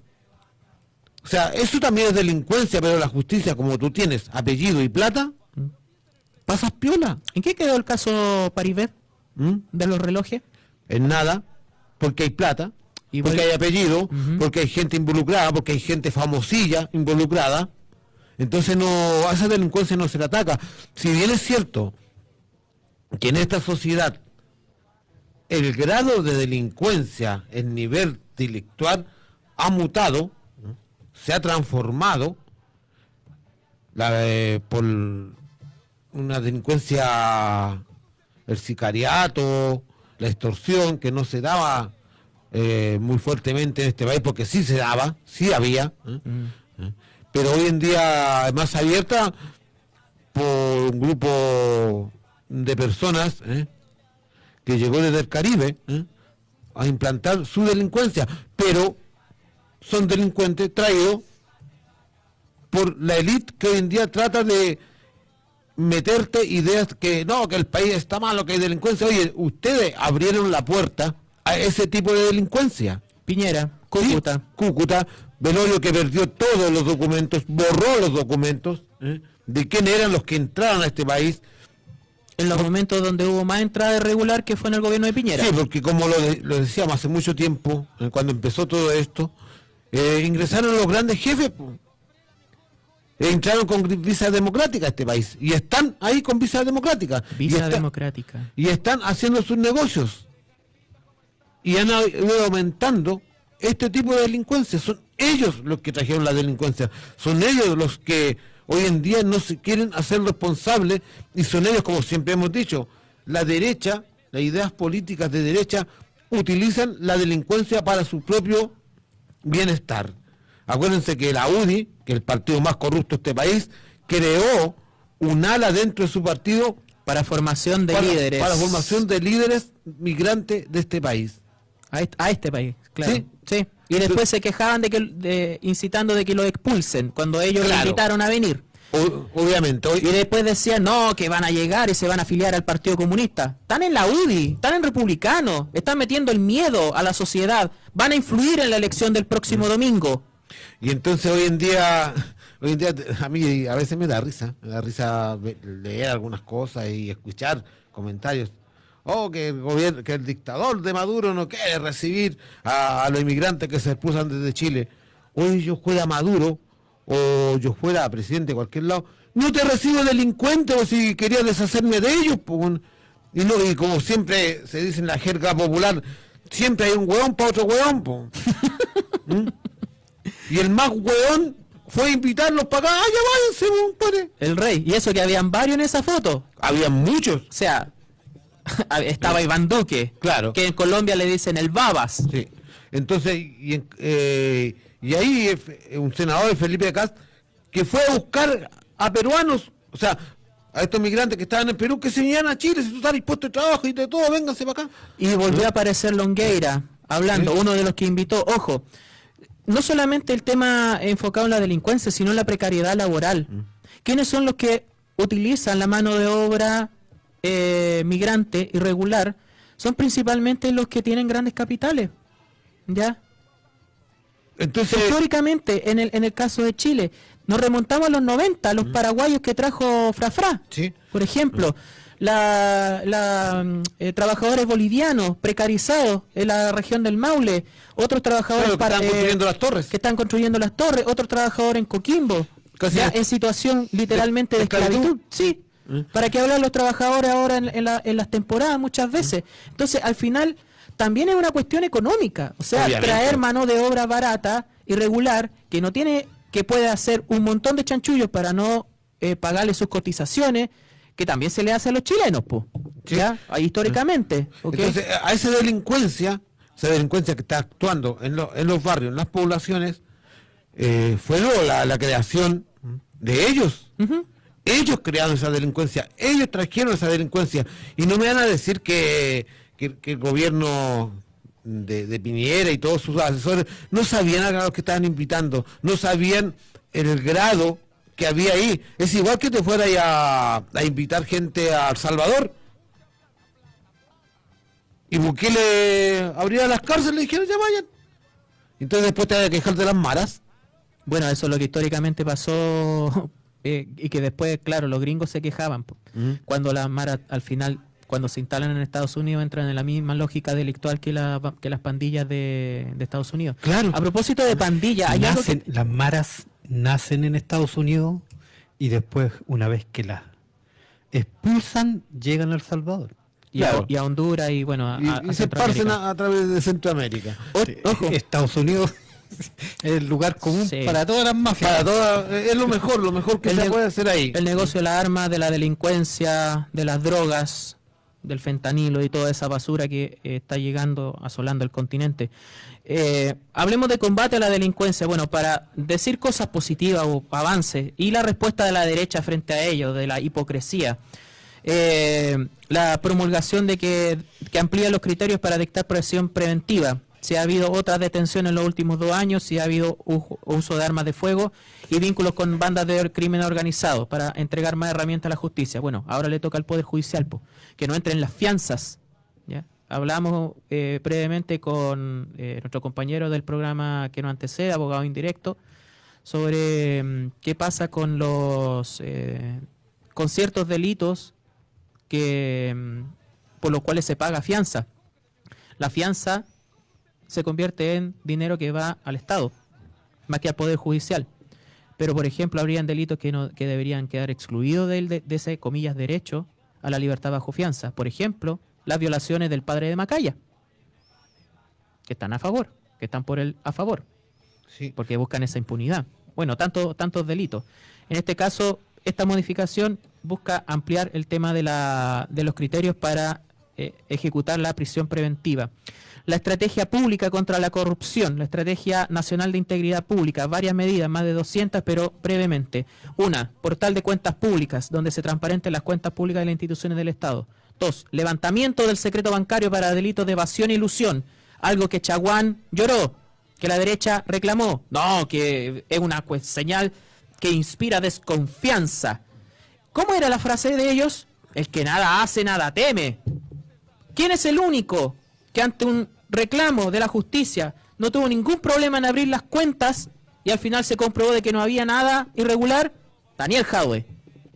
Ninguno de derecha, investigado por su voluntad, ha abierto las cuentas cuando se le ha investigado. Apenas cuando se le ha investigado, cuando se ha llegado a ese punto. Bueno, esa es parte de la estrategia también de integridad pública. Levantar el secreto bancario para delitos de evasión y elusión, además de los cargos políticos. Dice, facultar al Servicio de Impuestos Internos para que acceda de manera expedita a información sujeta a secreto bancario que sea necesaria para controlar la evasión y elusión, que es un daño profundo al Estado. Fin a la puerta giratoria entre los mundos público, eh, privado y público. Se proponen restricciones que regulen el tránsito de autoridades entre el mundo privado al público y viceversa para prevenir el conflicto de intereses. Registro Nacional de Beneficiarios Finales. Identificará a los dueños finales de personas jurídicas, fondos de inversión y, otras entidades sin personalidad jurídica para evitar conflictos de interés y los delitos mencionados, además del lavado de dinero y el crimen organizado. Hay mucho lavado de dinero en Chile. No hacemos los largos, no hacemos los giles, lo escondemos bajo la alfombra, pero hay mucho lavado de dinero. Sistema de integridad en el Senado, código de conducta y una plataforma de consultas y denuncias, así como un plan de difusión y capacitación. Modernización de la ley de lobby, también muy importante. Y la ficha limpia de candidatos. Impulsar proyectos de ley que evite que personas condenadas por cientos de delitos de corrupción puedan ser candidatos a elecciones o resultar electas o electos. ¿Cómo va a votar la derecha? Todo caso votaron en contra, de, de hecho votaron en contra. Ah, ahí, ahí sí votan en contra. po. Y el, proble- Ellos. el problema del levantamiento del secreto bancario, uniéndolo al tema anterior, a esta delincuencia que está apoderada en las poblaciones por la droga, donde estos partidos de derecha de este país están involucrados en la formación de cartel de, de droga en este país. Preguntémosle al señor Coloma en Melipilla, po, Sí, la banda ¿eh? Jalisco Melipilla. Entonces, ¿de dónde? No, y vas a más, más atrás, y aquí en Chile el narcotráfico viene prosperando desde antes de los 80.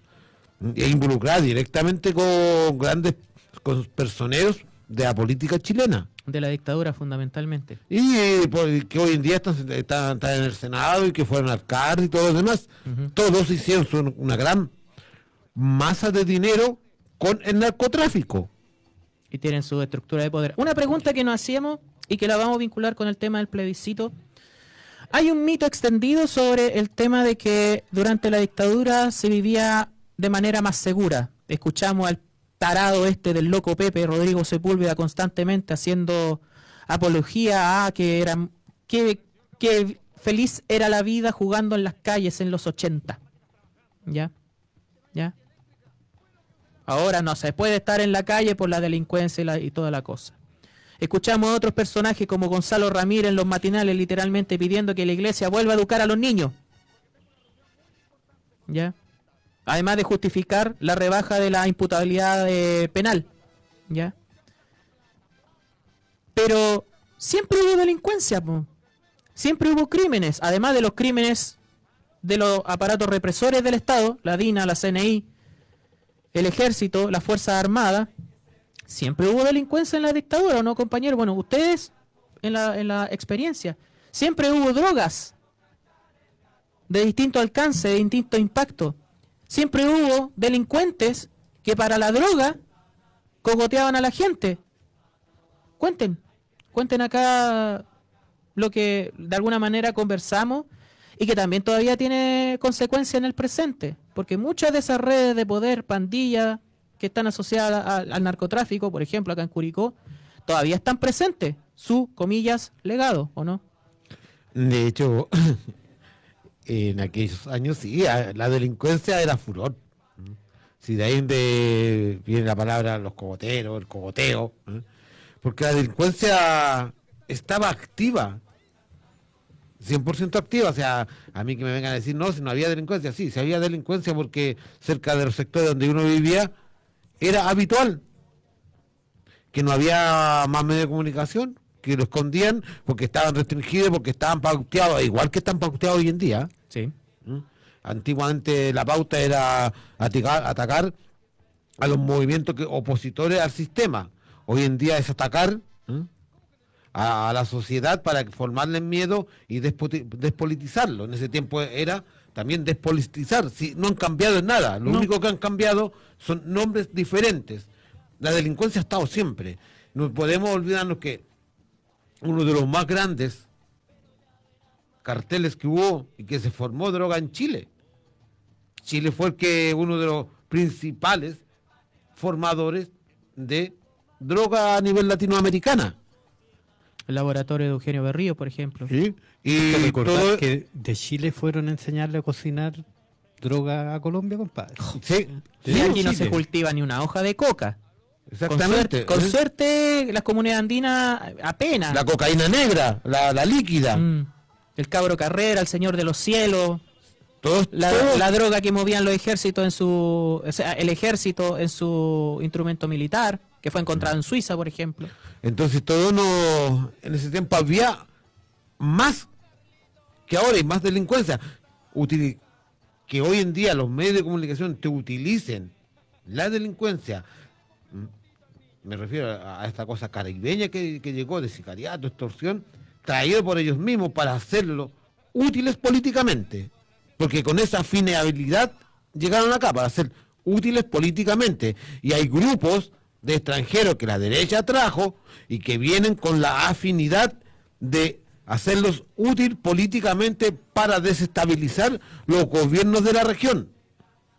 Y yo te lo digo porque he conversado con gente de estas agrupaciones que han llegado, de gente de su nacionalidad, que ellos saben quiénes son los que están creando la desestabilización a nivel latinoamericana. ¿O tú crees, o hay que ser muy tonto, muy sonso, eh, o muy on, para no entender de cómo la gran migración de ciertos países se estableció a través de América, de América del Sur?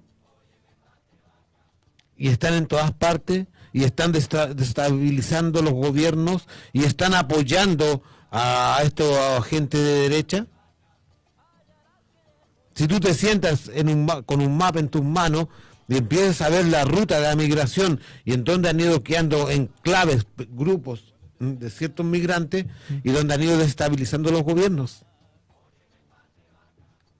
Si no, no es raro, o sea, cuando decían, no, llegar los inmigrantes a votar, o sea, son todos comunistas, no, son puros derechistas. Todo, totalmente. También hay una cosa que hay que analizar sobre En Perú, de- mira, en Perú ya lo utilizaron a ellos. Sí, pues. Y de, de, eh, al último terminaban votando a Pedro Castillo. Pero como ya no les son útil, Perú creó una ley para echarlos. Y ahí también el repudio social. Claro, pero Perú, Perú lo utilizó y ahora lo echa. Es lo mismo que se hacía antiguamente. O sea, Y lo mismo que está haciendo la derecha ahora, o sea, tra- traen 80 el problema y utilizan y, otro- y utilizan la consecuencia de lo que ellos mismos invitaron y crearon en toda la década de En 2010. los 80, ¿qué es lo que hacían? En los 80 formaban, de alguna u otra forma, o impulsaban a estos grupos delictuales para atacar a los grupos sociales, a la gente opositora al sistema, ¿eh? los formaban, le daban, de alguna le traspasaban información a las cabecillas, porque esto se gesta desde arriba, ¿eh? para que fueran a asaltar a la gente de esas casas, que eran opositoras al sistema. Opositora a la dictadura en los 80. Claro. Después en los 90. Entonces así fue utilizada la delincuencia en ese tiempo. Así fue utilizada la droga en ese tiempo. Neopren, pasta base. Sí. La, la derecha utiliza la delincuencia en el sentido político y en el sentido efectivo, físicamente lo utiliza. Exacto. Siempre utilizó la delincuencia para sus temas de propaganda, callejera y todo lo demás. Siempre. Acá en Curicó lo vemos, lo hemos visto. Lo sabemos. Tenemos algunos Mm. años, ¿cierto? Lo hemos visto cotidianamente cómo sucedía. Las personas que le hacían campaña a la derecha eran personas que eran delincuentes. Bandas. Así de simple. Eran pandillas en los 80, después heredaron Pero lo que sí sería importante, ¿cierto? Eh, revelar o, o decir hoy, creo yo, es que nosotros como eh, en nuestro país hemos estado siempre, de- no siempre, hubo un momento de lucidez, eso hay que reconocerlo. Pero siempre hemos estado equivocados de cómo se soluciona el tema de la delincuencia. Porque el tema de la, de la delincuencia, los, la mayoría de los sectores, ¿cierto? A excepción de algunas de algunos sectores muy en particular, creen que con represión, con encarcelamiento, con persecución se va a acabar la delincuencia. Eso no es así. Yo te voy a poner un ejemplo. La delincuencia no se acaba de esa forma. La única forma de acabar con la delincuencia es con oportunidades, es con educación para las generaciones que vienen. Porque las actuales generaciones es muy difícil sacarlo de ese espiral delincuencial porque no tienen otra manera de sobrevivir. El caso de este niño que fue asesinado en Padre Hurtado. Al día siguiente se supo que fue un ajuste en cuenta, de cuentas. perdón. La víctima no tiene nada que ver, un niño de 5 años, de lo que hacen los padres o donde se meten los padres. Pero está dentro del mundo narco. Yo te voy a hacer un paralelo con, con algo que esta semana y que también es una discusión. Todo solucionarlo con las armas, con la represión. y eso demuestra una sociedad profundamente enferma, psicópata, demencial. Hay una cuestión muy sensible, por ejemplo, que tiene que ver con el control de los perros asilvestrados. ¿Ok? Yo sé que esto puede tener muchas miradas en el tema campesino, en el tema rural, pero por ejemplo, la alcaldesa de Caldera llamando a que todas las personas que tuvieran armas salieran a matar perros como solución y diciendo de que no tenían suficientes armas para poder hacer esta lo que llaman limpieza. No muy distinto a la manera de pensar de cómo acabar con los problemas de delincuencia por parte de la derecha, por parte de estos termocéfalos como eh, Rodolfo Carter, como la alcaldesa de Las Condes, que aún reconociendo que habían bajado los delitos, quiere que haya estado de sitio comunal. El, el pelotudo del alcalde de La Reina, José Manuel Palacio, también de la UDI, ¿ya? Eh, porque ahí está el otro camino. La delincuencia también se frena con más presencia del Estado. Lo, dijo la propia Carolina Leitado, presidenta de la Asociación Chilena de Municipa- Municipalidades. Donde falta el Estado, entra el narco. ¿Y qué van a, qué van a decir los de derecha frente a esta frase? No, ¿cómo va a haber más Estado? Bueno, entonces, ¿qué dejamos? Dejamos impune a la, o sea, dejamos de- desprotegida a la población, al narco, de que ellos sean los actores sociales, de que sean ellos los que lavan el dinero con negocios pequeños, con comillas, eh, alguna, alguna actividad que se desarrolle dentro del- del- de, de su territorio que ellos controlan, eh, de que después se conviertan en las patotas de la derecha para las campañas municipales, o que se conviertan en comillas funcionarios de un municipio también, ¿ya? Entonces, es lo mismo que pasa. ¿Por qué pongo el tema de los perros, del control, que es algo muy contingente y que es muy, que es muy sensible en muchos niveles? ¿Ya? Porque al final la solución no es el exterminio, es la educación, es el control sanitario, es la esterilización, es el educar para no abandonar. Con lo mismo que pasa con nuestros jóvenes, con lo mismo que pasa con los seres humanos. Ya cuando se les abandona de la educación, cuando se, se les abandona de, de- de un entorno de acogida, sea una familia bien constituida, sea una familia eh, de distinto, de distinto tipo, porque hay distintos tipos de familia, pero que cumplan esa labor de acogida. Mira, profe. Son políticas de Estado. La solución no es correr bala. Mira, profe, eh, se, to- se tocó un tema que para mí es bastante fuerte, que es lo que tomó Cristian y ahora tomaste tú, que es cómo se supera este la delincuencia, ¿eh? el narco, que es la educación, la oportunidad de educación, de educarnos. Es así como progresan los países. ¿eh? Yo digo, ¿por qué a este proyecto mm, el birrio constitucional que escribieron, ¿m? que tiene más de ocho fallas ya que lo han descubierto, Sí. ¿eh? Eh, se le llama, yo por lo menos le llamo una narcoconstitución, porque te quita y te limita la capacidad en educarte, la oportunidad de llegar a la universidad, la oportunidad ¿eh? de progresar, te limita totalmente, porque si no tienes dinero no vas a poder estudiar. Y si no puedes estudiar y te están bombardeando todos los días con este sistema ne- neoliberal, dentro de todas las medios de comunicación, dentro de las tiendas, exponiéndote grandes marcas, el zapato, qué, lo que te imagines, línea blanca y todo lo demás.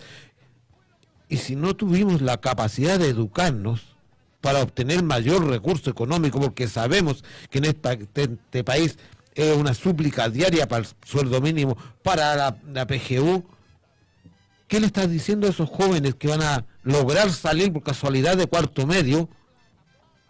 Y le estás mostrando, como lo hacen los medios de comunicación, a esto narcocultura, que es fácil obtener dinero por ese lado, que no estás instando a, una, a hacer narco. Como hay una canción de- Ganas más plata como soldado que como trabajador. Ganas la plata de, de un sueldo mínimo en una semana. Tal vez más. Como la canción de Hermética, Gil Trabajador. Por último, El trabajador sobreviven. honesto termina siendo un Gil para la sociedad. Por último, sobreviven con eso. Sí. Porque así la, eh, es así de dramática la situación en los sectores más desposeídos. Necesitáis sobrevivir de alguna forma. Sobre todo, imagínate si el, el tipo es adicto al, a la droga. Pero yo ha- hablo también de, de- de- de los, desde la delincuencia en términos culturales, ¿ah? porque eh, imagínate, haciendo referencia a lo que decía Patricio recién, ¿qué va a pasar con esta constitución y con la gente, cierto, en los barrios? ¿Cómo las municipalidades, cuando van a tener mucho menos recursos, van a generar un entorno Con de presencia vida del de las Estado. comunidades Sí. que sea aceptable? Claro. ¿Cómo Gener- vamos a financiar más áreas verdes? ¿Cómo vamos a financiar más canchas para que la gente haga deporte? Simplemente con esta constitución no se va a poder hacer. Y vamos a profundizar en las brechas de delincuencia en vez de ir acotándola. Y hablan de que es la constitución de la seguridad. Entremos en los últimos minutos Mira, en yo eso. digo, con, ¿sí? con- con la narco, tenemos un ejemplo bien claro, un país vecino, Colombia, Pablo Escobar,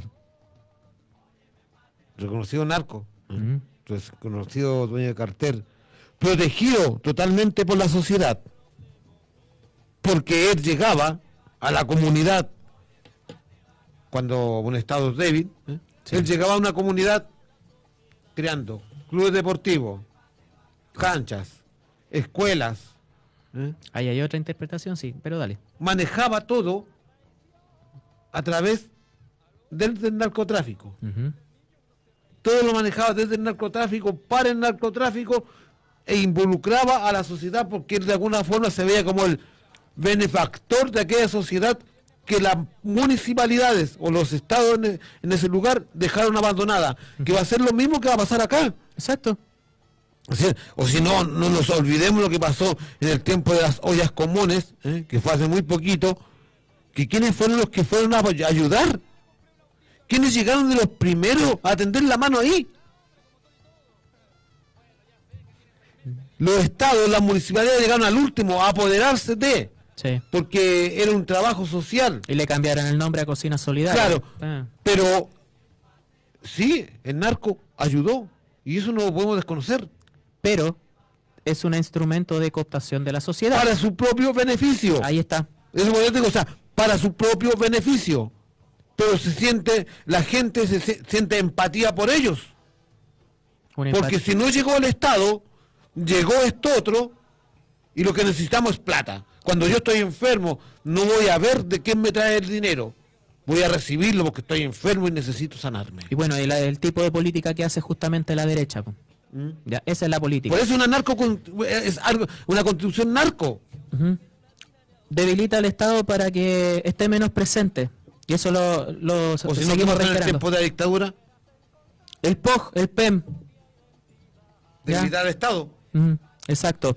Eh, entremos al tema constitucional. Antes brevemente lo de un comentario de Soraya González. Excelente exposición de los diferentes tipos de delincuencia organizada. Saludos, bendiciones desde Venezuela. El tema de la constitución, cantidad de errores. O sea, tuvieron consejo asesor. Supuestamente eran los que sabían y más de ocho errores técnicos. Técnicos, no de contenido, técnicos en la- el texto constitucional. Por ejemplo, un capítulo especial de las Fuerzas Armadas que los pone al mismo nivel de los otros poderes del Estado, Congreso, Gobierno y Poder Judicial, y que entidades como el Tribunal Constitucional son autónomas. Profundizar el rol de las Fuerzas Armadas. Todo tiene que ver con la bala, todo tiene que ver con la represión, nada con un cambio eh, estructural enfocado en la educación, ¿ya? Incorporando, constitucionalizando lo de la infraestructura crítica. Cualquier cosa puede ser infraestructura crítica que no sea tal, por ejemplo.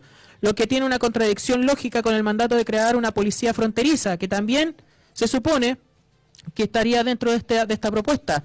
Disposiciones sobre eh, una ley de oficina parlamentaria de finanzas, problemas entre el Ejecutivo y el Congreso. O sea, no mandata a nadie a crear un proyecto de ley para esta supuesta oficina parlamentaria. Bueno, un montón de eh, errores que ya son más de los que supuestamente encontraron en el proceso anterior. Yo recogí un par de folletos de acá, uno en un territorio donde estuve, en la región de Ñuble, con un montón de aberraciones. ¿Ya? Expulsión de ilegal en el menor tiempo posible. Eso se está haciendo judicialmente. ¿Ya? Lo que pasa es que hay países que no los quieren recibir. Y ahí es donde entran las dificultades. Ayer, 30 eh, órdenes de expulsión inmediata de delincuentes. Agencia anticorrupción. Ahora, ¿para qué? Para investigar a sus propios militantes, a su propia, a su propia gente, ¿ya? Defensoría de las Víctimas, un eh, proyecto de ley que se estableció hace una semana. Ya es una decisión de este gobierno, de este gobierno, ¿ya? Inexpropiabilidad ni eh, apropiación del fondo de, de pensiones, del tema del papito corazón, ¿ya? Siempre pensando en la FP, nunca en la pensión. Libre elección en salud, educación y pensiones. Si tú tenés plata nomás, po. Reducción de diputados, estado de sitio con motivo de ataque terrorista, ataque terrorista. Por ejemplo, la bomba del funcionario de Rodolfo Carter era un ataque terrorista. Y ellos no dijeron nada. Y aquí hay, una, hay un mensaje, dice, si Boric vota en contra, Chile vota a favor. A ver, Boric es un, es un paréntesis en la política. No se va a reelegir, va a estar cuatro años. Pero esta constitución va a regir al país, además de todas las trabas, por décadas. Y vamos a arruinar aún más el país pensando de que, se le va, que esto va a ser un castigo para Boric. Boric incluso para nosotros va a ser un paréntesis en el tiempo. Difícilmente pueda trascender, además como estratega político. ¿Ok? Y lo decimos desde la izquierda. Entonces, estos, estos canallas pretenden utilizar un castigo a un gobierno que se ha encontrado con Pablo en la rueda constantemente, ¿ya? Con evidencias de la falta de voluntad de la derecha para avanzar en materia tributaria, en seguridad, en justicia, en combate a la corrupción. Por algo se quejan del secreto bancario. Están utilizando el tema de no más Boric, lleno de rayado en la región de Ñuble, para incentivar el voto a favor. Esa es la menquindad de estos tipos. Y tratan de arrastrar a la gente a que esto es un voto castigo contra Boric. Boric va, va a pasar, ¿ya? Va a terminar su periodo. No sé cómo va a ser el proyecto político de la izquierda Frente Amplismo, nuestro propio, partido, Socialismo Democrático, todo lo demás. Pero estos canallas quieren castigar a través de, de ese incentivo, además desinformando a la ciudadanía. Otros folletos y otras cosas de estos canallas de derecha para manipular la realidad sobre este proceso constitucional. Votar en contra el próximo 17 de diciembre. Me despido por mi parte, Pato. ¿Tus últimas palabras? Bueno, voten en conciencia, voten en conciencia simplemente. Y como dicen, Boris va a ser simplemente una coma en la historia del país y la constitución no va a tener unido por décadas. Cristian. Sí, solo agradecer a quienes nos escuchan porque hay que tener paciencia. Hay que agradecerle escuchar. su paciencia. Muchas gracias por eso. Así. Bueno, sim- simplemente finalmente a Francisco Arellano, que siempre está, eh, a veces llega sobre la bocina, un comentario. Está comprobado científicamente que cuando un, ciudadano, ciudadana de derecha, eh, eh, un ciudadano es bombardeado a través de la televisión con todos estos temas de delincuencia, eh, el ser humano por reacción natural tiende a, tiende a comprar para calmar su temor. ¿ya? Como si todo ese flagelo nació con este gobierno. Debo entender que cuando gobernaban los tiempos de mejores no existían esos flagelos. Totalmente lo contrario. Lo mismo que una aberración que escuché para cerrar de que no importa la dictadura, ahora importa la delincuencia. Y así omiten la historia y la realidad de nuestro país y las injusticias. Viene don Carlos, la ruta del recuerdo, lo dejamos con la música agradable de tantas décadas atrás para continuar en la sintonía de Radio Nuevo Mundo. Nos vemos, aguante la calle, aguante Palestina libre. Dígame, Ruperto, ya sé, su aumento. ¿Pero por qué no vuelve el próximo año? ¿Eh? ¿Un whisky?